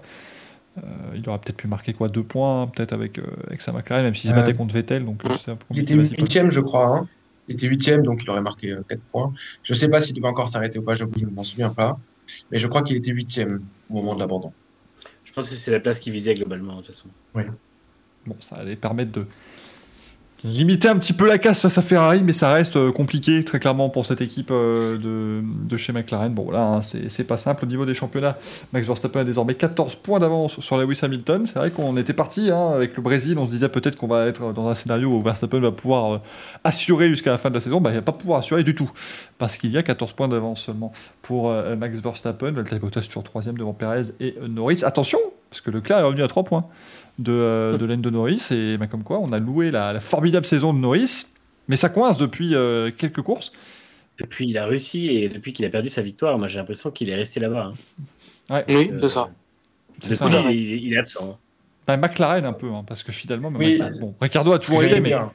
Ricardo est quand même très souvent devant lui depuis, et je trouve que on le voit là, il s'est euh, fait renvoyer chier par Sainz après la course. Il, fait des erreurs, il, est, euh, il semble un peu moins euh, joyeux dans le paddock. Je pense que là, euh, alors j'imagine qu'il bosse dessus parce qu'on sait qu'il est suivi par un, psychologue, il a, il a dit plusieurs fois, mais je pense que la défaite de la Russie lui a vraiment fait beaucoup de mal, encore plus qu'à McLaren. Je pense que McLaren a gagné en Italie, donc l'équipe avait gagné déjà, lui n'a toujours pas gagné. Et je pense que ça fait un petit peu la différence, ça fait beaucoup pour la saison. Euh, derrière, donc, on a Carlos Sainz, hein, on continue la très belle saison de Ferrari, Ricardo est 8 devant Gasti, et Fernando Alonso, comme quoi le meilleur pilote est 10 cette année. Hein, Formule 1, vraiment, c'est terrible. qui lance des trucs absolument improbables. Au niveau du championnat des constructeurs, bah, Mercedes a pris large un peu, enfin, pris large, non, ils ont 11 points d'avance. Mais en tout cas, ils ont repris un peu d'air, parce qu'on est arrivé avec un petit point d'écart euh, entre les deux. Ferrari est donc troisième maintenant, avec 31 points et demi d'avance hein, sur McLaren. Donc là, on est euh, à plus d'une victoire d'écart sur, un pilote, donc ça devient compliqué. Hein. On, va bientôt arriver au, doublé d'écart. Et bon, McLaren on a certes fait un, mais je suis pas sûr qu'ils vont refaire un doublé d'ici la fin de saison. Euh, donc ça risque d'être un peu compliqué pour eux. Alpine est donc cinquième ex aequo avec AlphaTauri, 112 points pour les deux, mais Alpine est devant puisque Esteban Ocon a gagné le Grand Prix de, Hongrie. Euh, Aston Martin 7 avec 68 points, 8 place pour Williams avec 23, 9 place Alfa Romeo avec 11 points et dernier As avec 0. Tant vous dire que là, ça ne devrait pas bouger. Hein. on, va, attendre de voir comment le top 6 va se mettre en place, mais euh, de la 7 à la 10 place, ça devrait rester pareil euh, euh, sur les prochaines courses. On n'aura pas forcément énormément de temps pour en parler, mais on rappelle que ce sera donc le Grand Prix du Qatar ce week-end, pour la toute première fois. Euh, cette antépénultième manche de la saison. Toujours bien de pouvoir placer antépénultième, ça fait plaisir. Euh, mais donc sur un circuit qu'on ne connaît pas, hein, personne ne connaît euh, véritablement. Il y a de données. D'ailleurs, j'avais commencé à voir aussi sur Twitter, les gens commencent à dire est-ce que les, les, les équipes de F1 ont les données de la moto? Non. Non, c'est-à-dire que recevoir des données de machines qui ont deux roues pour les transposer ensuite sur quatre, ça va pas le faire. Tu multiplies pas par deux, non? Non, c'est pas que non, non c'est pas que non. on prend pas juste la, la vitesse de passage en courbe de la Ducati et non, ça marche pas comme ça. C'est-à-dire la Ducati a autant d'ailerons qu'une F1, donc ça pourrait, ça pourrait être assez utile, mais non, ça ne fonctionne pas comme ça non plus.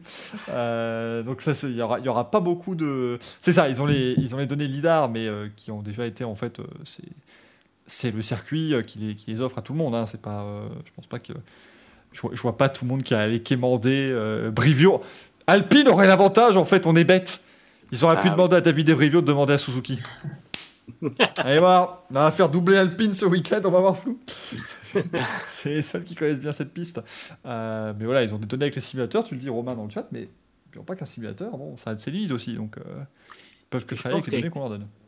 Avec le plafond budgétaire et le nombre de choses qu'ils doivent faire pour 2022, les simulateurs, ils limitent le temps aussi, parce que ça reste quand même des coûts.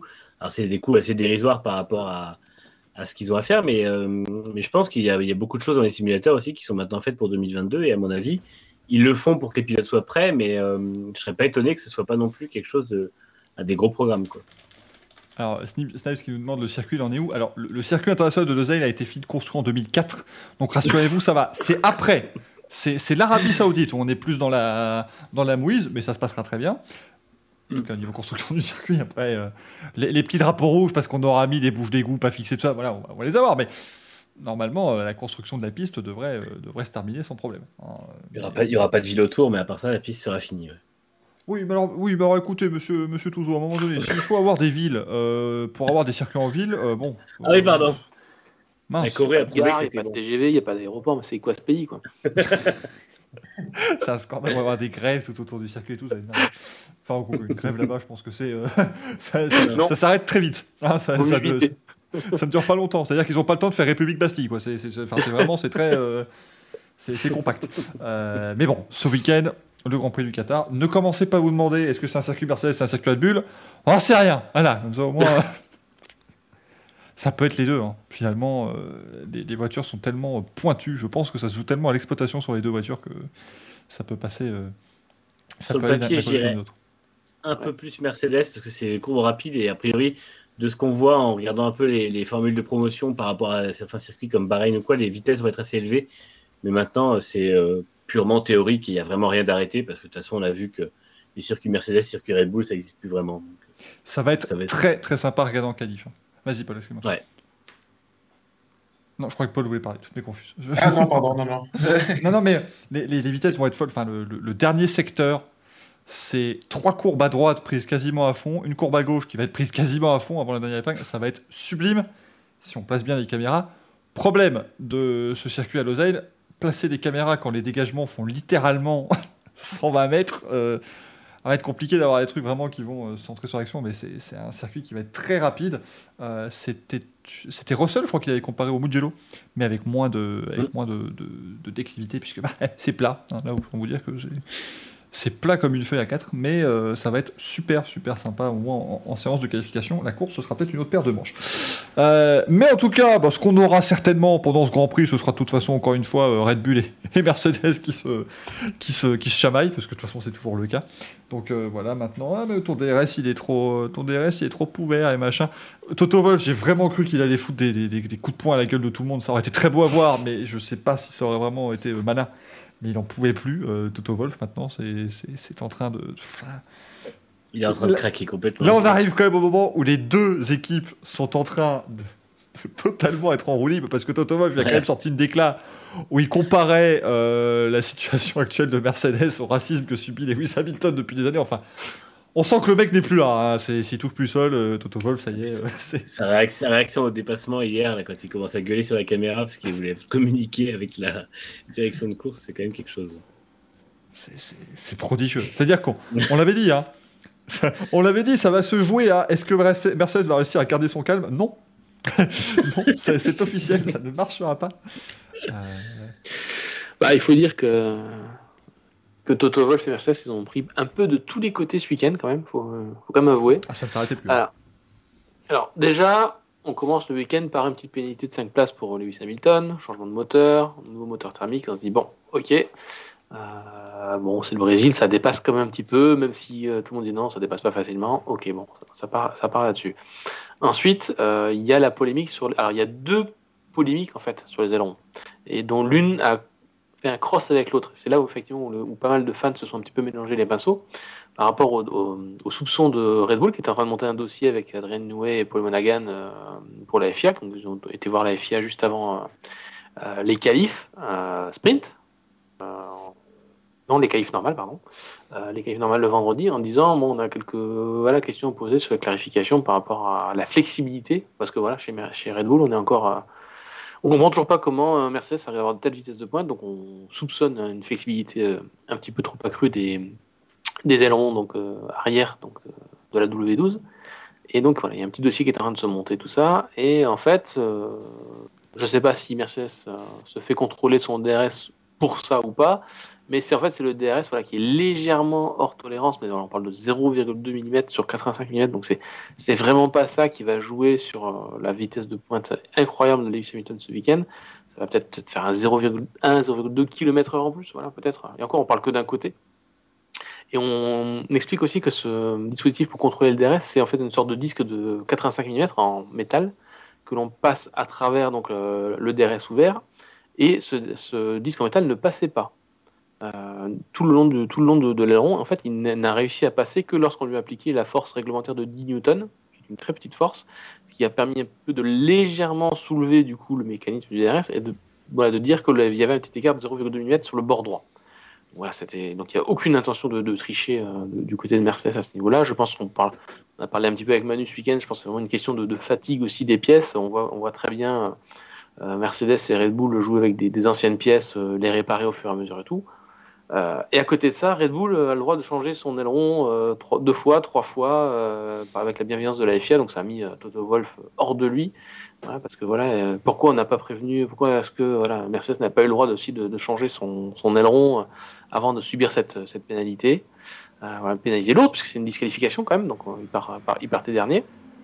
Donc, donc ça, c'est la première polémique. Et la deuxième polémique, donc, c'est celle sur les ailerons flexibles. Voilà, donc Red Bull croit toujours que Mercedes fait quelque chose avec son, aileron flexible. Donc on en arrive au sujet de la vitesse de pointe des Mercedes alors, même pas des Mercedes, de la Mercedes de Lewis Hamilton. Euh, donc c'est la question de Wright and Delicate sur, sur, le, chat qui demande est-ce que le moteur est le seul responsable de cette vitesse de pointe? Le problème c'est qu'on ne sait pas vraiment. Euh, moi je vais avancer une théorie, je pense être la plus probable. soit, soit Mercedes a réussi à trouver quelque chose effectivement avec son aileron arrière, à le rendre un peu plus souple, que ce ne soit pas détectable côté face inférieure à ce moment gagner des, des kilomètres de ce côté-là, oui. Mais pourquoi Bottas n'en profiterait pas? Voilà. L'autre, euh, euh, l'autre théorie à laquelle je crois beaucoup plus, c'est que Mercedes euh, développe un, moteur avec un mode P-Max qui doit être présent sur toutes les voitures, parce qu'on rappelons que la FIA oblige les motoristes et, à équiper les, tous les clients avec les mêmes moteurs et les mêmes cartographies moteurs, et qu'il y a ce mode P-Max qui doit exister et qui n'est utilisé que sur la voiture d'Hamilton. En gros, on dit euh, à, vos, clients, à, Williams, à McLaren, à Aston Martin. Aston Martin, voilà, vous avez le même moteur que nous, vous avez aussi ce mode-là, mais vous n'y touchez pas. Ce n'est que oral, voilà. Euh, et, mais légalement, de manière conforme, tous les moteurs ont les, mêmes cartographies. Et on autorise juste Lewis Hamilton, effectivement, bah, pour le championnat, à aller taper dans son moteur et du coup, bah, voilà, à faire, à faire en sorte que ce, que ce mode Pmax il serve à, aller choper euh, les 20-30 chevaux supplémentaires selon Red Bull. Donc pour moi, c'est la théorie la plus, euh, la, plus concrète, celle qui peut se, vérifier le plus facilement, parce que des, ailerons arrière, ça, reste quand même euh, mécaniquement extrêmement simple. un, aileron, ça se démonte, on peut le, on peut le, là, en plus il y en a qui est sous-scellé côté des FIA. Effectivement, s'il n'y a pas des astuces à l'intérieur, je vois même pas comment ça peut être possible, mais bon, en F1, tout est, toujours possible. Donc pour moi, l'explication de la vitesse de pointe de, Mercedes, elle, réside là. C'est qu'en fait, on se dit qu'il y a un moteur pour 4 courses et on met un mode P-Max qu'on interdit à tous les clients, qu'on interdit même à Bottas et qu'on autorise à Hamilton. C'est là qu'on arrive à choper la vitesse de pointe nécessaire. Pour moi, c'est la théorie la plus, je la plus euh, probable. Voilà, c'est mon avis. je vous laisse. Euh, ce qui est un peu dommage, c'est qu'on ne pourra pas tester cette théorie qui est très intéressante, mais on ne pourra pas forcément la voir parce que McLaren et Ferrari, ça va être réglé avant la fin de saison, donc aucun intérêt pour McLaren de le mettre sur l'une des deux voitures ou sur les deux voitures à Abu Dhabi. Williams, il joue plus rien, et Aston Martin ne joue plus rien non plus. Donc effectivement, euh, il aurait peut-être pu avoir une tentation de euh, d'aller contrevenir à ce qu'a ce qu'a demandé Mercedes ou de demander l'autorisation à Mercedes, c'est ce que Williams faisait à l'époque au début de la hybride, ils avaient demandé, ils demandaient en fait à chaque fois, c'était, vous vous rappelez, ça devait être terrible d'être ingénieur moteur Mercedes à l'époque parce que toutes les équipes te demandaient, je peux mettre ce mode là pendant 20 tours, puis ce mode là pendant, enfin c'était, absolument insupportable. Maintenant c'est pas compliqué, les modes sont les mêmes en qualif et en course. Donc euh, c'est effectivement le risque. Après, on est d'accord que Franck, si on met une cartographie plus euh, élevée chez Hamilton, il y a aussi un risque de casque qui est plus, euh, plus élevé. Tout à fait. En plus, Mercedes a, admis que ce moteur de cette année 2021 il beaucoup plus, il se dégrade beaucoup plus en performance. et on a d'ailleurs posé la question du coup à Helmut Marco qui, disait oui, chez Mercedes, quand on met un moteur neuf, c'est 20 chevaux en plus, à peu près, grosso modo. C'est leur, estimation. Alors que chez Honda, si on faisait la même la même stratégie pour Max Verstappen, prendre 5 places sur un moteur thermique. pour eux, ce serait entre 4 et 7 chevaux. Il y a beaucoup moins de dégradation et de différence entre la puissance maximum moteur neuf, puissance maximum moteur à mi-vie, fin de vie, que chez Mercedes. Donc c'est le souci qu'a Mercedes cette année. Que le moteur perd beaucoup plus vite sa, sa max. Donc c'est aussi pour ça qu'on a, y a eu une, grosse alerte à un moment de donner de la, saison pour, euh, les moteurs de Bottas. On, on, cherchait à comprendre pourquoi. Donc trois ou quatre changements quasiment en, l'espace d'autant de courses. Euh, et c'est là qu'on a compris en fait qu'il n'y a pas forcément euh, un problème de fiabilité en tant que tel dans le moteur, c'est juste que la dégradation est beaucoup plus importante. Et Toto Wolff explique cela par la, pression qu'a mis Ferrari en 2019 avec son super moteur voilà, qui a, ensuite a dû, rentrer dans les clous suite à des manœuvres encore toujours en secret entre la FIA et la Scuderia. Euh, et donc voilà, Mercedes doit cette année, je pense, augmenter, aller chercher les derniers dixièmes avec son moteur, et du coup, ils arrivent dans une zone d'exploitation qu'ils n'ont pas eu à utiliser jusqu'à présent. En 2020, ils étaient encore pour être tranquilles pour le championnat. En 2021, c'est plus le cas. Donc, où c'est qu'on peut gagner du temps? C'est dans les moteurs. Et en allant chercher les derniers chevaux dans le moteur, bah voilà, on est, on est arrivé sur sur un mode qui, euh, bah voilà, qui dégrade un peu trop la puissance du moteur. Et moi, pour compléter ce que tu dis, je pense que Bottas a déjà utilisé ce mode-là à Monza, parce qu'à Monza, il remonte de la 20e à la 3e place. Euh, et euh, le, Grand Prix suivant, il lui change son moteur. Donc j'imagine que c'était un test grandeur nature pour voir ce que ce mode-là était capable de. Enfin, se faisait au moteur et à quel point le moteur était capable de l'encaisser, en fait. Et je crois que Bottas, ce sont les trois changements de moteur qu'il a eu récemment. C'est il a servi de laboratoire pour Hamilton et c'est normal, hein, de toute façon c'est un peu le rôle. Et je crois que maintenant ils ont trouvé probablement un, compromis qui permet à Hamilton de euh, d'avoir un moteur très puissant, mais qui puisse faire trois courses ou quatre courses, puisque je ne pense pas qu'ils tenteront de le changer. Après, euh, je ne serais pas étonné si jamais euh, il est en, galère de, trouver les réglages sur un circuit ou l'autre, qu'il décide de, notamment à Jeddah et à Abu Dhabi, qui, auront des longues lignes droites et des, des besoins de performance, enfin de puissance, je serais pas étonné que Mercedes décide de lui faire prendre 5 places sur la grille pour lui donner un moteur neuf quand on voit les performances qu'il avait ce week-end. Ils ont bien dit qu'ils étaient contents de l'avoir fait au Brésil parce que ça a pu montrer que justement ce moteur-là permettait de dépasser et que le moteur neuf avait quand même un gros rôle là-dedans. Jeddah, ça me paraît compliqué. Hein. C'est vrai qu'il y a quand même, enfin, il y a besoin de vitesse de pointe, mais il y a toute une longue partie sur les 27 virages, je vais en avoir 12 où tu es en 4 ou 5e vitesse, quoi. Donc où vraiment il y a de l'appui et quand il va être derrière, il va avoir beaucoup de mal. Et euh, voilà, je pense que. Mais ça dépendra aussi de ce qu'ils glaneront comme données le vendredi. Hein. Ce sera important euh, de, rouler. À mon avis, il y aura beaucoup de roulage d'ailleurs entre les équipes. On placera un pied devant, voir un peu comment la voiture réagit derrière, pour voir un peu comment ça peut se passer. Mais le Qatar, ça peut se jouer parce que la ligne droite est infiniment longue. et que voilà, ça peut être un bon endroit. Et Abu Dhabi, là aussi, ça peut peut-être le, faire, avec notamment les bankings. pour, pour, compléter, on ne serait pas effectivement à l'abri d'une nouvelle pénalité pour Hamilton parce que je pense pas que chez Mercedes, on s'attendait à devoir rouler 24 tours avec la P-Max soyons clairs. Et pendant le Grand Prix d'hier, euh, c'était quasiment pareil. Le temps qu'il arrive à, choper euh, Max Verstappen, il y a quand même une bonne cinquantaine de tours. Euh, je pense que le moteur a quand même dû bien souffrir. je ne serais pas étonné qu'on monte à sixième moteur thermique pour, pour Hamilton sur un des derniers Grands Prix, si besoin. Surtout que c'est vrai que la performance de ce week-end, elle pose question, euh, parce que là, on parlerait que de 5 places, admettant qu'il n'y ait pas une nouvelle rétrogradation en, en fond de grille pour X raison. Donc, s'il se qualifie en pôle, qui part sixième, euh, qu'il a, admettons, une Ferrari, une McLaren à doubler, bah, il est déjà dans la lutte pour le, pour le podium, finalement. Mm. Et c'est là, c'est 3 4 dixièmes supplémentaires par tour. Euh, ça pose la question, est-ce qu'il ne vaut pas mieux se faire pénaliser et avoir ce gain supplémentaire en course et voilà, ce qu'on a vu au Brésil, c'est vrai que ça, ça, pose question de ce côté-là. Maintenant, est-ce que Red Bull va, va, être tenté de faire la même chose? Pourquoi pas avec le Honda Apparemment, ils n'auront pas ces, ces, fameux dixièmes comme euh, Mercedes semble les trouver, mais c'est vrai que, à voir, en effet, on n'est pas à l'abri d'un nouveau changement, comme le dit Franck, parce que c'était prometteur le rythme ce week-end. Ça, ça, rajoute une dimension en plus. C'est une merveille cette saison entre les deux. Ah, c'est extraordinaire. Vous avez le pilotage où les deux pilotes, quand même, Hamilton et Verstappen, se mettent un cran au-dessus de tout le monde, parce qu'il faut voir les dérouillés pas possibles qu'ils mettent à leurs équipiers respectifs. Euh, vous avez la communication entre les deux équipes qui devient euh, extraordinaire. Je, je... Il va y avoir un pugilat à Abu Dhabi si ça se joue à la dernière course, ça va être insupportable. Vous imaginez Mercedes gagne dans les derniers tours, Toto Wolff il prend un bouteille de champagne et l'écrase sur le crâne d'Helmut Marco. Enfin, des scènes affreuses, affreuses évidemment, qui seraient pas, qui seraient totalement antisportives et qu'on espère pas voir. Mais putain, si Netflix pouvait avoir une caméra à ce moment-là, ce serait quand même vachement bien. Euh, enfin voilà, et puis vous ajoutez maintenant tout ce côté, ce petit jeu de poker menteur sur le point, le point de la technique, sachant qu'ils vont pouvoir redévelopper aussi pour 2022 un moteur qui est un peu, voilà, un peu, euh, un peu différent. On va pouvoir aussi refaire des, évolutions aussi sur les voitures l'an prochain parce que c'est un petit peu bloqué depuis quelques temps, euh, notamment à cause de la, crise Covid. Bref, ça va, ça va encore être en canon jusqu'à la fin de l'année. Mais comme, comme dit le point J, il faut surtout pas que le moteur explose en plein Grand Prix. Là, c'est sûr que ça serait, euh, très compliqué. Oui, mais là, il faudrait juste, juste réexpliquer quelque chose c'est qu'un moteur de F1 qui tourne à 88-89% de sa puissance maxi, il fait les 5000 km prévus. Mm-hmm. C'est quand on commence à échapper les 89,5, 100%, voire peut-être même à dire on va aller sur 101% parce qu'on en a besoin, que là, effectivement, dans une zone qui est inconnue de la part des motoristes en termes d'exploitation euh, course, parce que je pense que cette zone-là est quand même testée en banc, parce que c'est sur, sur les bancs d'essai, effectivement, qu'on fait des milliers de kilomètres pour savoir quel est le point de rupture mais voilà, c'est pareil avec votre voiture de tous les jours aussi. Si vous roulez tranquillement à 2, 3 000, 4 000 tours euh, minute grand maximum avec votre, voiture, vous ferez 300 000 km avec. Si vous tapez des rupteurs tout le temps, bah, si vous en faites 10, 15 000, 20 000, vous serez bien content. Quoi. Donc c'est exactement la même chose.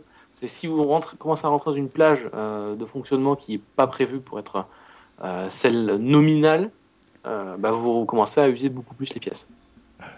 Merci Yann qui me précise effectivement il n'y a pas de champagne à Abu Dhabi, c'est vrai. C'est vrai que enfin déjà il n'y a plus de champagne tout court. C'est d'eau de rose. Mousseux, euh, maintenant. C'est du mousseux Ferrari, on rappelle.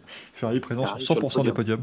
C'est pas le cas euh, pour personne d'autre dans cette saison de Formule 1. Euh, mais oui, effectivement, il n'y a pas de champagne, que ce soit au Qatar, que ce soit en Arabie Saoudite ou que ce soit à Abu Dhabi eh ben voilà, il, explosera. Ce sera du Capri hein, qui sera écrasé sur la tête de Marco.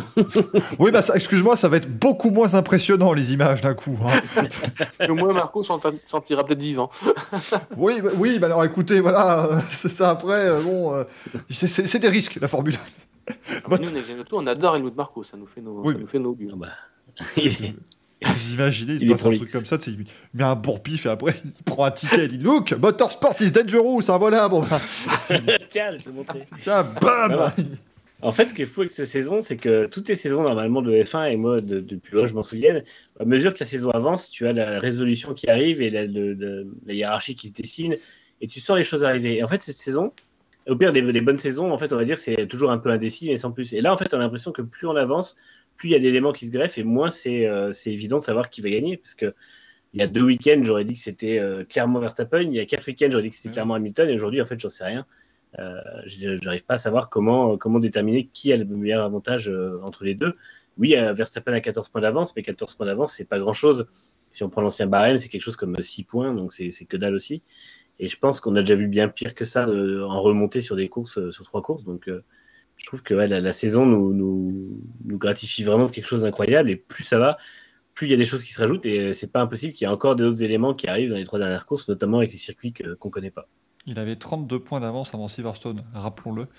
Et euh, deux grands prix plus tard, c'est Hamilton qui est en tête du championnat. Donc tout peut encore se passer dans cette fin de saison. Euh, tout peut se passer aussi de manière globale, bien évidemment, comme pourquoi pas Audi qui rachèterait comme ça McLaren. Voilà, tranquillement. euh, on a quelques pistons comme ça.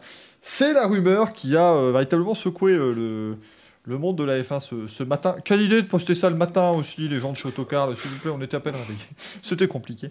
Mais donc le magazine Autocar, qui est quand même, parce qu'on m'avait posé la question sur Twitter au niveau de la crédibilité évidemment de cette source, on est sur une institution en Angleterre. C'est-à-dire que là quand même, c'est du sérieux, c'est c'est Auto Plus hein, pour, pour chez nous, hein, euh, si vous voulez un comparatif avec euh, niveau, niveau magazine français, avec euh, voilà, une, une carrière. C'est le, mélange, c'est le mélange Auto Plus Sport Auto en fait, donc mm. c'est, vraiment costaud.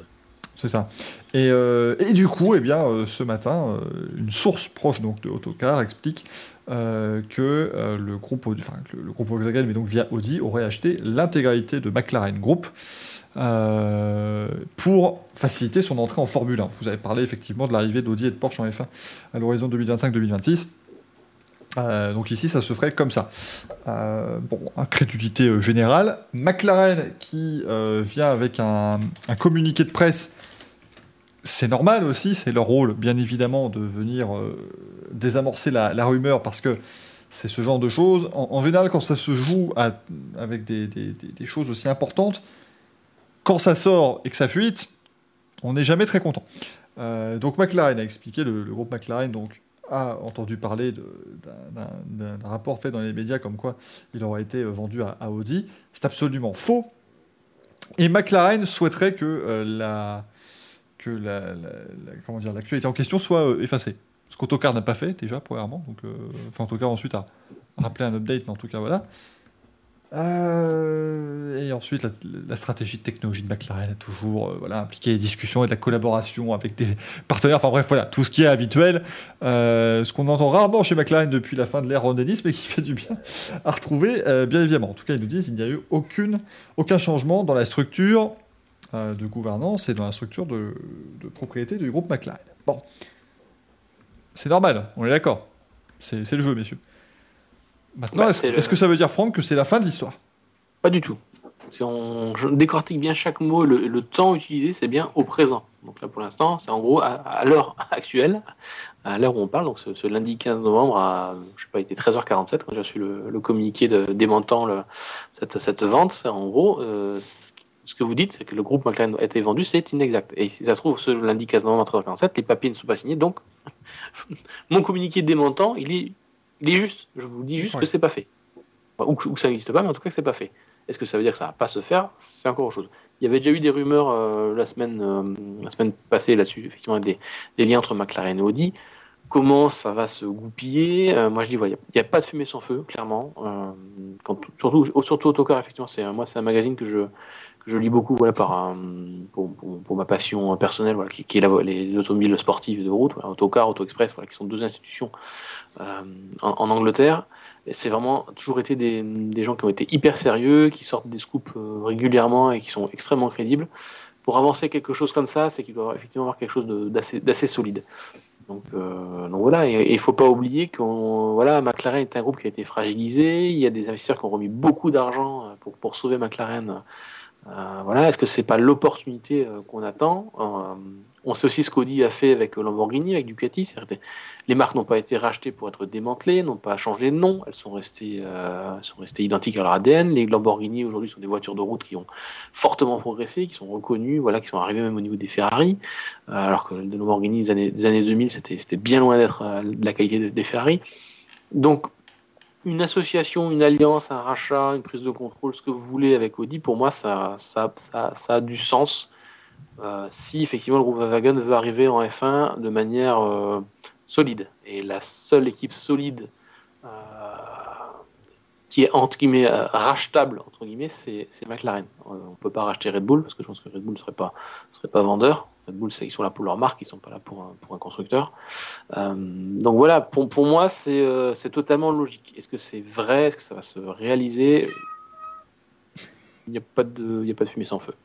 C'est mon, opinion. Bah, de toute façon, après, euh, on parle un peu dans le chat justement de, l'intérêt d'Audi à faire quelque chose comme ça. Euh, en fait, il faut bien voir que l'intérêt, surtout pour McLaren, c'est-à-dire que le, monde de l'automobile change. Ils auront besoin d'un gros partenaire pour l'électrification, parce que McLaren est sorti de, l'ornière il n'y a pas longtemps. Et euh, ils n'ont pas les épaules aujourd'hui pour l'électrification. Ils n'ont pas le, moyen de développer quelque chose de vraiment concret. Donc, de toute façon, ils auront besoin d'un gros, gros partenaire. BMW serait sur les rangs aussi, puisqu'il y a un historique entre les deux. Mais euh, donc c'est pour ça que moi aussi je suis d'accord sur le fait que c'est pas du tout enterré, au contraire. D'ailleurs, le démenti d'Audi a été très rapide. Je crois que c'est la journaliste euh, Hazel qui disait ça, que le démenti d'Audi a été très rapide et assez vague en disant oui, en fait, on discute avec plusieurs personnes. Et McLaren a mis beaucoup plus de temps à faire un démenti très clair, mais en fait, ça laisse penser que euh, l'histoire est loin d'être finie. Et, euh, et, de toute façon, Audi doit vouloir justement entrer en F1 et en fait ferait quand même du profit parce que derrière, on sait que la valeur des équipes augmente actuellement, euh, notamment parce que Liberty Media vraiment façonne la F1 sur le plan financier et euh, ça va permettre aussi à, un groupe comme ça de ne pas payer les frais d'entrée et d'arriver en étant propriétaire d'une équipe, donc en, ayant les bénéfices tout en pouvant garder son nom. C'est pas parce que Audi rachète McLaren que McLaren disparaîtra de la F1, au contraire. Euh, Audi peut se positionner officiellement comme motoriste, mais en étant propriétaire de l'équipe. C'est pas un problème là-dessus. Ils peuvent faire cohabiter les marques, comme tu dis, Franck, ils le font avec toutes les marques dans leur groupe, et euh, ce, sera, ce sera largement possible. Donc, moi, je pense que c'est, si Autocar l'a dit, c'est que c'est très avancé. C'est une rumeur d'ailleurs, le fait que McLaren et Audi soient ensemble en F1 On l'a déjà entendu il y a quelques semaines, donc ça montre bien que c'est pas d'aujourd'hui que ça a commencé. Et je pense que là-dessus, ce sera, une bonne chose. Je vois dans le chat, on dit oui, ils ont fait la P1 et l'Artura en hybride. Effectivement, ils ont fait que ça. Et McLaren n'a aucune connaissance de ce qu'est la, suite de l'automobile. Et je pense que en fait, si McLaren ne s'associe pas à une, grande marque, au risque justement de, devenir une entité euh, dans un groupe pareil, euh, McLaren pourrait disparaître en tant que fabricant de voitures de route. Et s'ils disparaissent en tant que fabricant de voitures de route, leur présence en F1 sera limitée. Donc, euh, pour moi, tout ça converge vers le fait que ça va se faire, que ce soit avec Audi ou avec un autre constructeur, mais je pense que dans tous les cas, dans deux ou trois ans, ils seront dans une galaxie de ce genre, que ce soit sûrement Audi ou BMW. Ce qui, est pas bête, parce qu'effectivement, si on va au-delà de la Formule 1, pour un constructeur exotique, entre guillemets, comme ça, c'est compliqué quand même. Hein. Aujourd'hui, euh, quand vous regardez, voilà, Lamborghini fait partie d'un groupe, Ferrari aussi. Hein. Euh, c'est quand tu es seul, bah euh, bon, il reste quoi euh, Koenigsegg? Est-ce qu'on a des nouvelles des, des, différentes Koenigsegg? Pagani aussi, qui est pas non plus. Et encore quoi que Pagani, est-ce que ça fait pas partie d'un groupe d'ailleurs Cette affaire? Non, non, Pagani, justement, ils vendent eux, ils ont de la chance d'avoir une clientèle ultra riche à qui ils peuvent vendre 3 millions leur voiture. C'est ça, ils en vendent 4 et ils ont fait leur chiffre d'affaires, quoi. Mais euh, c'est pas, pas, une stratégie. Euh, je crois que c'est la Bugatti, le, propriétaire moyen de Bugatti a 80 voitures et euh, le mec de chez Pagani m'avait dit une fois qu'ils font jamais des commandes de modèle unique. Quand ils font une commande, c'est le, le, propriétaire en commande 2 ou 3 ou 4. Donc c'est comme ça qu'ils font leur blé en fait. Mais McLaren ne sont pas exactement sur le même. ils ont quelques modèles comme ça, mais McLaren ils sont plus bas que ça en fait. Ils sont sur une espèce de tranche un peu bâtarde entre des Porsche à 150-200 000 et des, hypercars à 2-3 millions. Ils ont cette tranche des voitures à 300-400 000 qui aujourd'hui sont les plus, euh, les plus en difficulté. Donc euh, c'est là-dessus que c'est un peu compliqué. Comme le dit Snipes, on n'est pas dans le même monde. Hein. clairement, oui, ça c'est sûr que. Non. Voilà. Euh, ah, c'est pas des moteurs neufs, c'est des voitures neuves. Hein. c'est autre chose, hein, très clairement. Non, ces gens, eux, ne doivent, voilà, quand ils vont, ils vont pas sur la centrale pour chercher une Golf qui a moins de 300 000 km et qui a, voilà, non, c'est pas ça. Eux, ils vont, ils disent bonjour, euh, bonjour Monsieur Brown, est-ce que je pourrais avoir une voiture? Merci. Voilà. Et puis ça se fait comme ça, ça se fait très rapidement, c'est très, pratique ce genre de choses. Mais le problème, c'est que chez McLaren, euh, pas souvent, euh, voilà, le, téléphone ne sonne pas si souvent que ça, malheureusement, même quand les nouvelles voitures arrivent. Ça ferait du sens, effectivement. Et ferait sens, pardon, euh, d'avoir euh, McLaren qui rejoindrait euh, la, la, Galaxy Audi. Encore une fois, ça ne voudrait pas dire que les McLaren n'existeraient plus, qu'on changerait toute la face de la F1. Non, ça ne veut pas dire que Audi viendrait avec une nouvelle, avec une équipe Audi F1. Non, non, c'est simplement, voilà, McLaren pourrait rester justement en F1 avec des moteurs Audi. Ça permettrait aussi à une autre équipe Porsche d'être motorisée par Porsche, puisque c'est un petit peu aussi la volonté apparemment du, du, groupe Volkswagen. Mais voilà, c'est pas non plus. c'est pas c'est pas impossible d'avoir ce, genre de choses mais, on voulait quand même voilà vous en parler parce qu'effectivement on a eu quelques personnes qui nous ont dit ah bah c'est bon maintenant ça a été démenti vous avez plus à dire. Je vous rappelle que Sergio Perez est censé piloter une Aston Martin cette saison si on en croit Otmar Zafnauer. Otmar Zafnauer est censé ne pas aller chez Alpine l'an prochain si on en croit Otmar Zafnauer. Donc bon c'est on n'a pas son avis sur sur Audi et McLaren il n'aurait pas dit quelque chose. Ah, surtout à ce niveau-là les démentis ils sont faits pour pouvoir négocier dans tranquillement sans avoir le, le feu des projecteurs mais si euh, comme, tu disais Franck, ou ouais, c'est Franck qui disait ça, il n'y a pas de fumée sans feu et honnêtement, c'est très probable que ça se finisse par se faire d'une manière ou d'une autre et peut-être pas exactement de cette façon-là. Ça peut être aussi une co-entreprise qui naît de, ça et il peut y avoir d'autres solutions. On a vu par exemple que Bugatti aujourd'hui est passé dans le, sous, le, sous giron du constructeur électrique euh, Rimac. Euh, puisqu'il y a une co-entreprise avec Bugatti. Donc euh, il y a beaucoup de choses qui peuvent se faire et ça peut être beaucoup de formes, mais dans tous les cas, il faut s'attendre à ce que McLaren soit racheté. en même temps, ça ne veut pas dire que l'équipe va disparaître en tant que telle.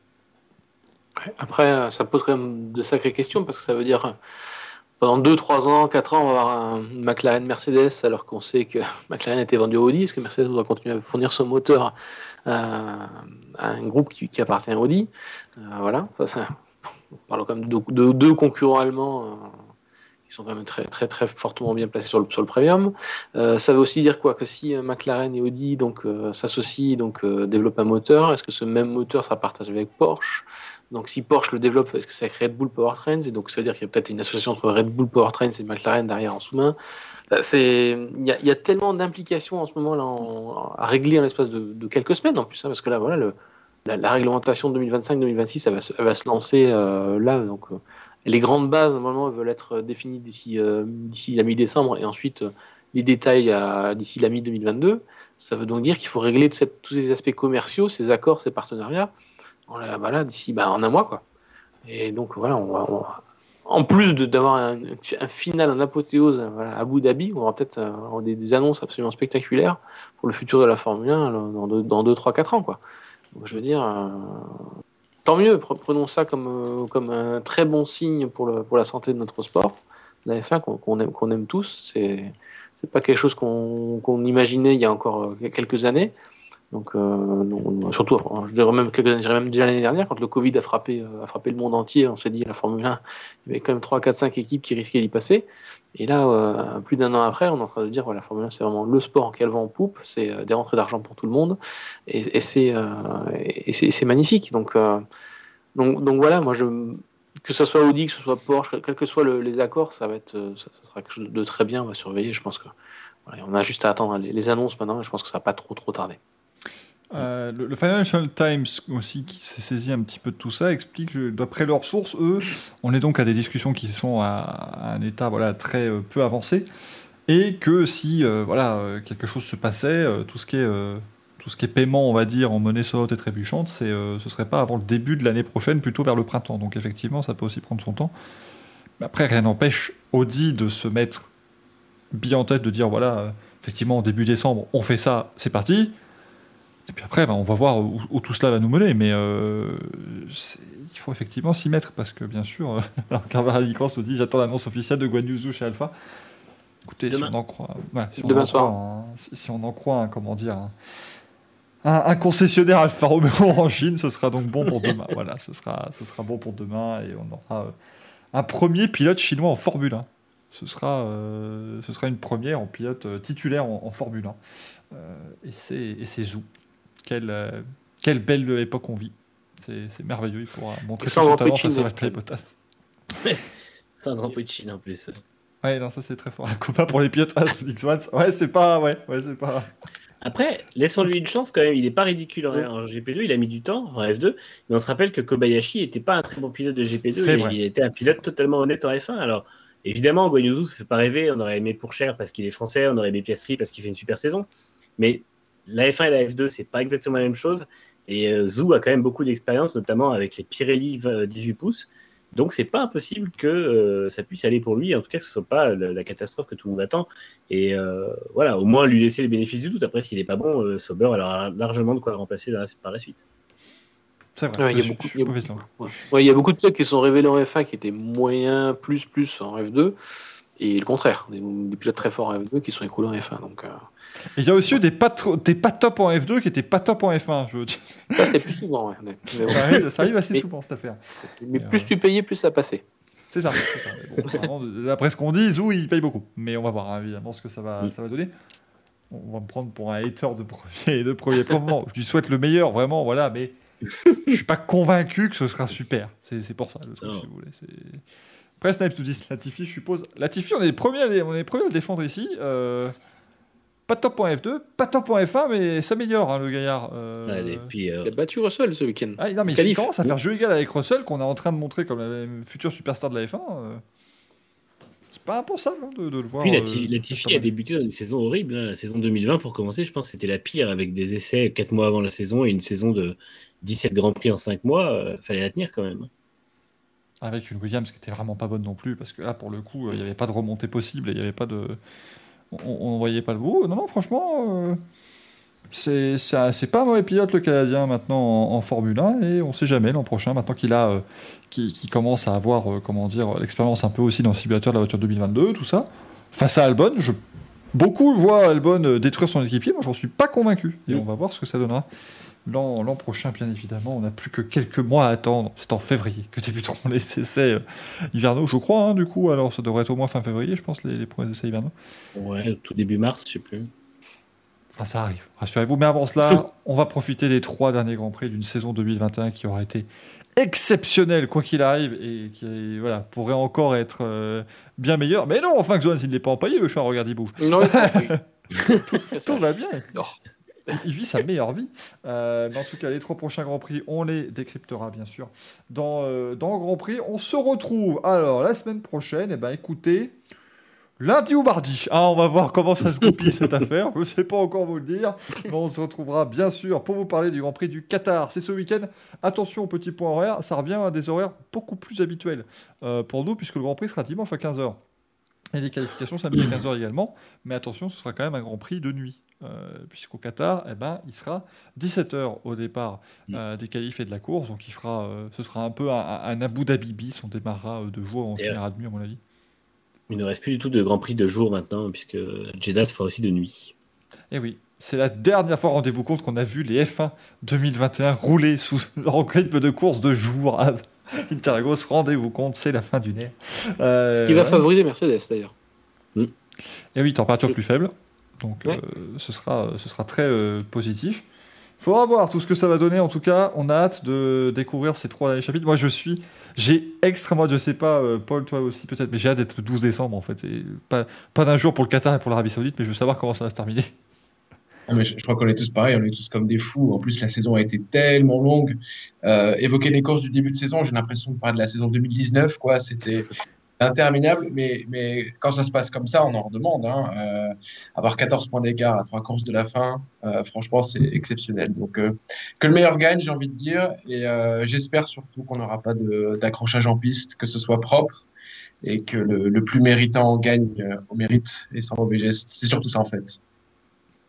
Celui qui fait le meilleur dossier euh, contre la FIA. c'est ça. Mais oui, mais parce que oui. Mais c'est tellement garanti qu'en plus ça, va jouer sur tapis vert, ça va jouer sur tapis vert deux mois et demi après la saison. Ça va être exceptionnel ça. Ils vont ruiner les vacances de tout le monde. Ça serait trop, trop triste que ça se joue là-dessus après la saison qu'on a eue.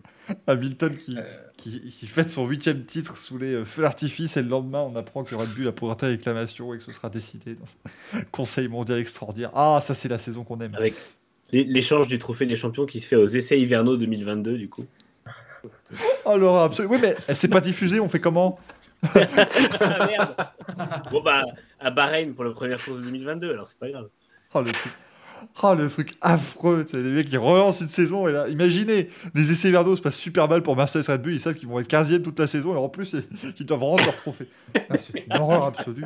On espère que ça n'ira pas euh, jusque-là quand même et qu'on aura le champion le 12 décembre. Ça nous arrangerait fortement dans les deux catégories, hein, les deux championnats, euh, pilote et équipe. Ça serait bien mieux, bien évidemment. Merci beaucoup d'avoir suivi ce nouveau numéro de Grand Prix. On espère que ça vous a plu et ça a l'air. Vous avez été très nombreux en tout cas aussi. Encore une fois, merci Badu, merci Franck, merci Paul. Et merci à tous. Merci à tout le monde. Et puis on se retrouve très vite. À la prochaine. Ciao. Ciao.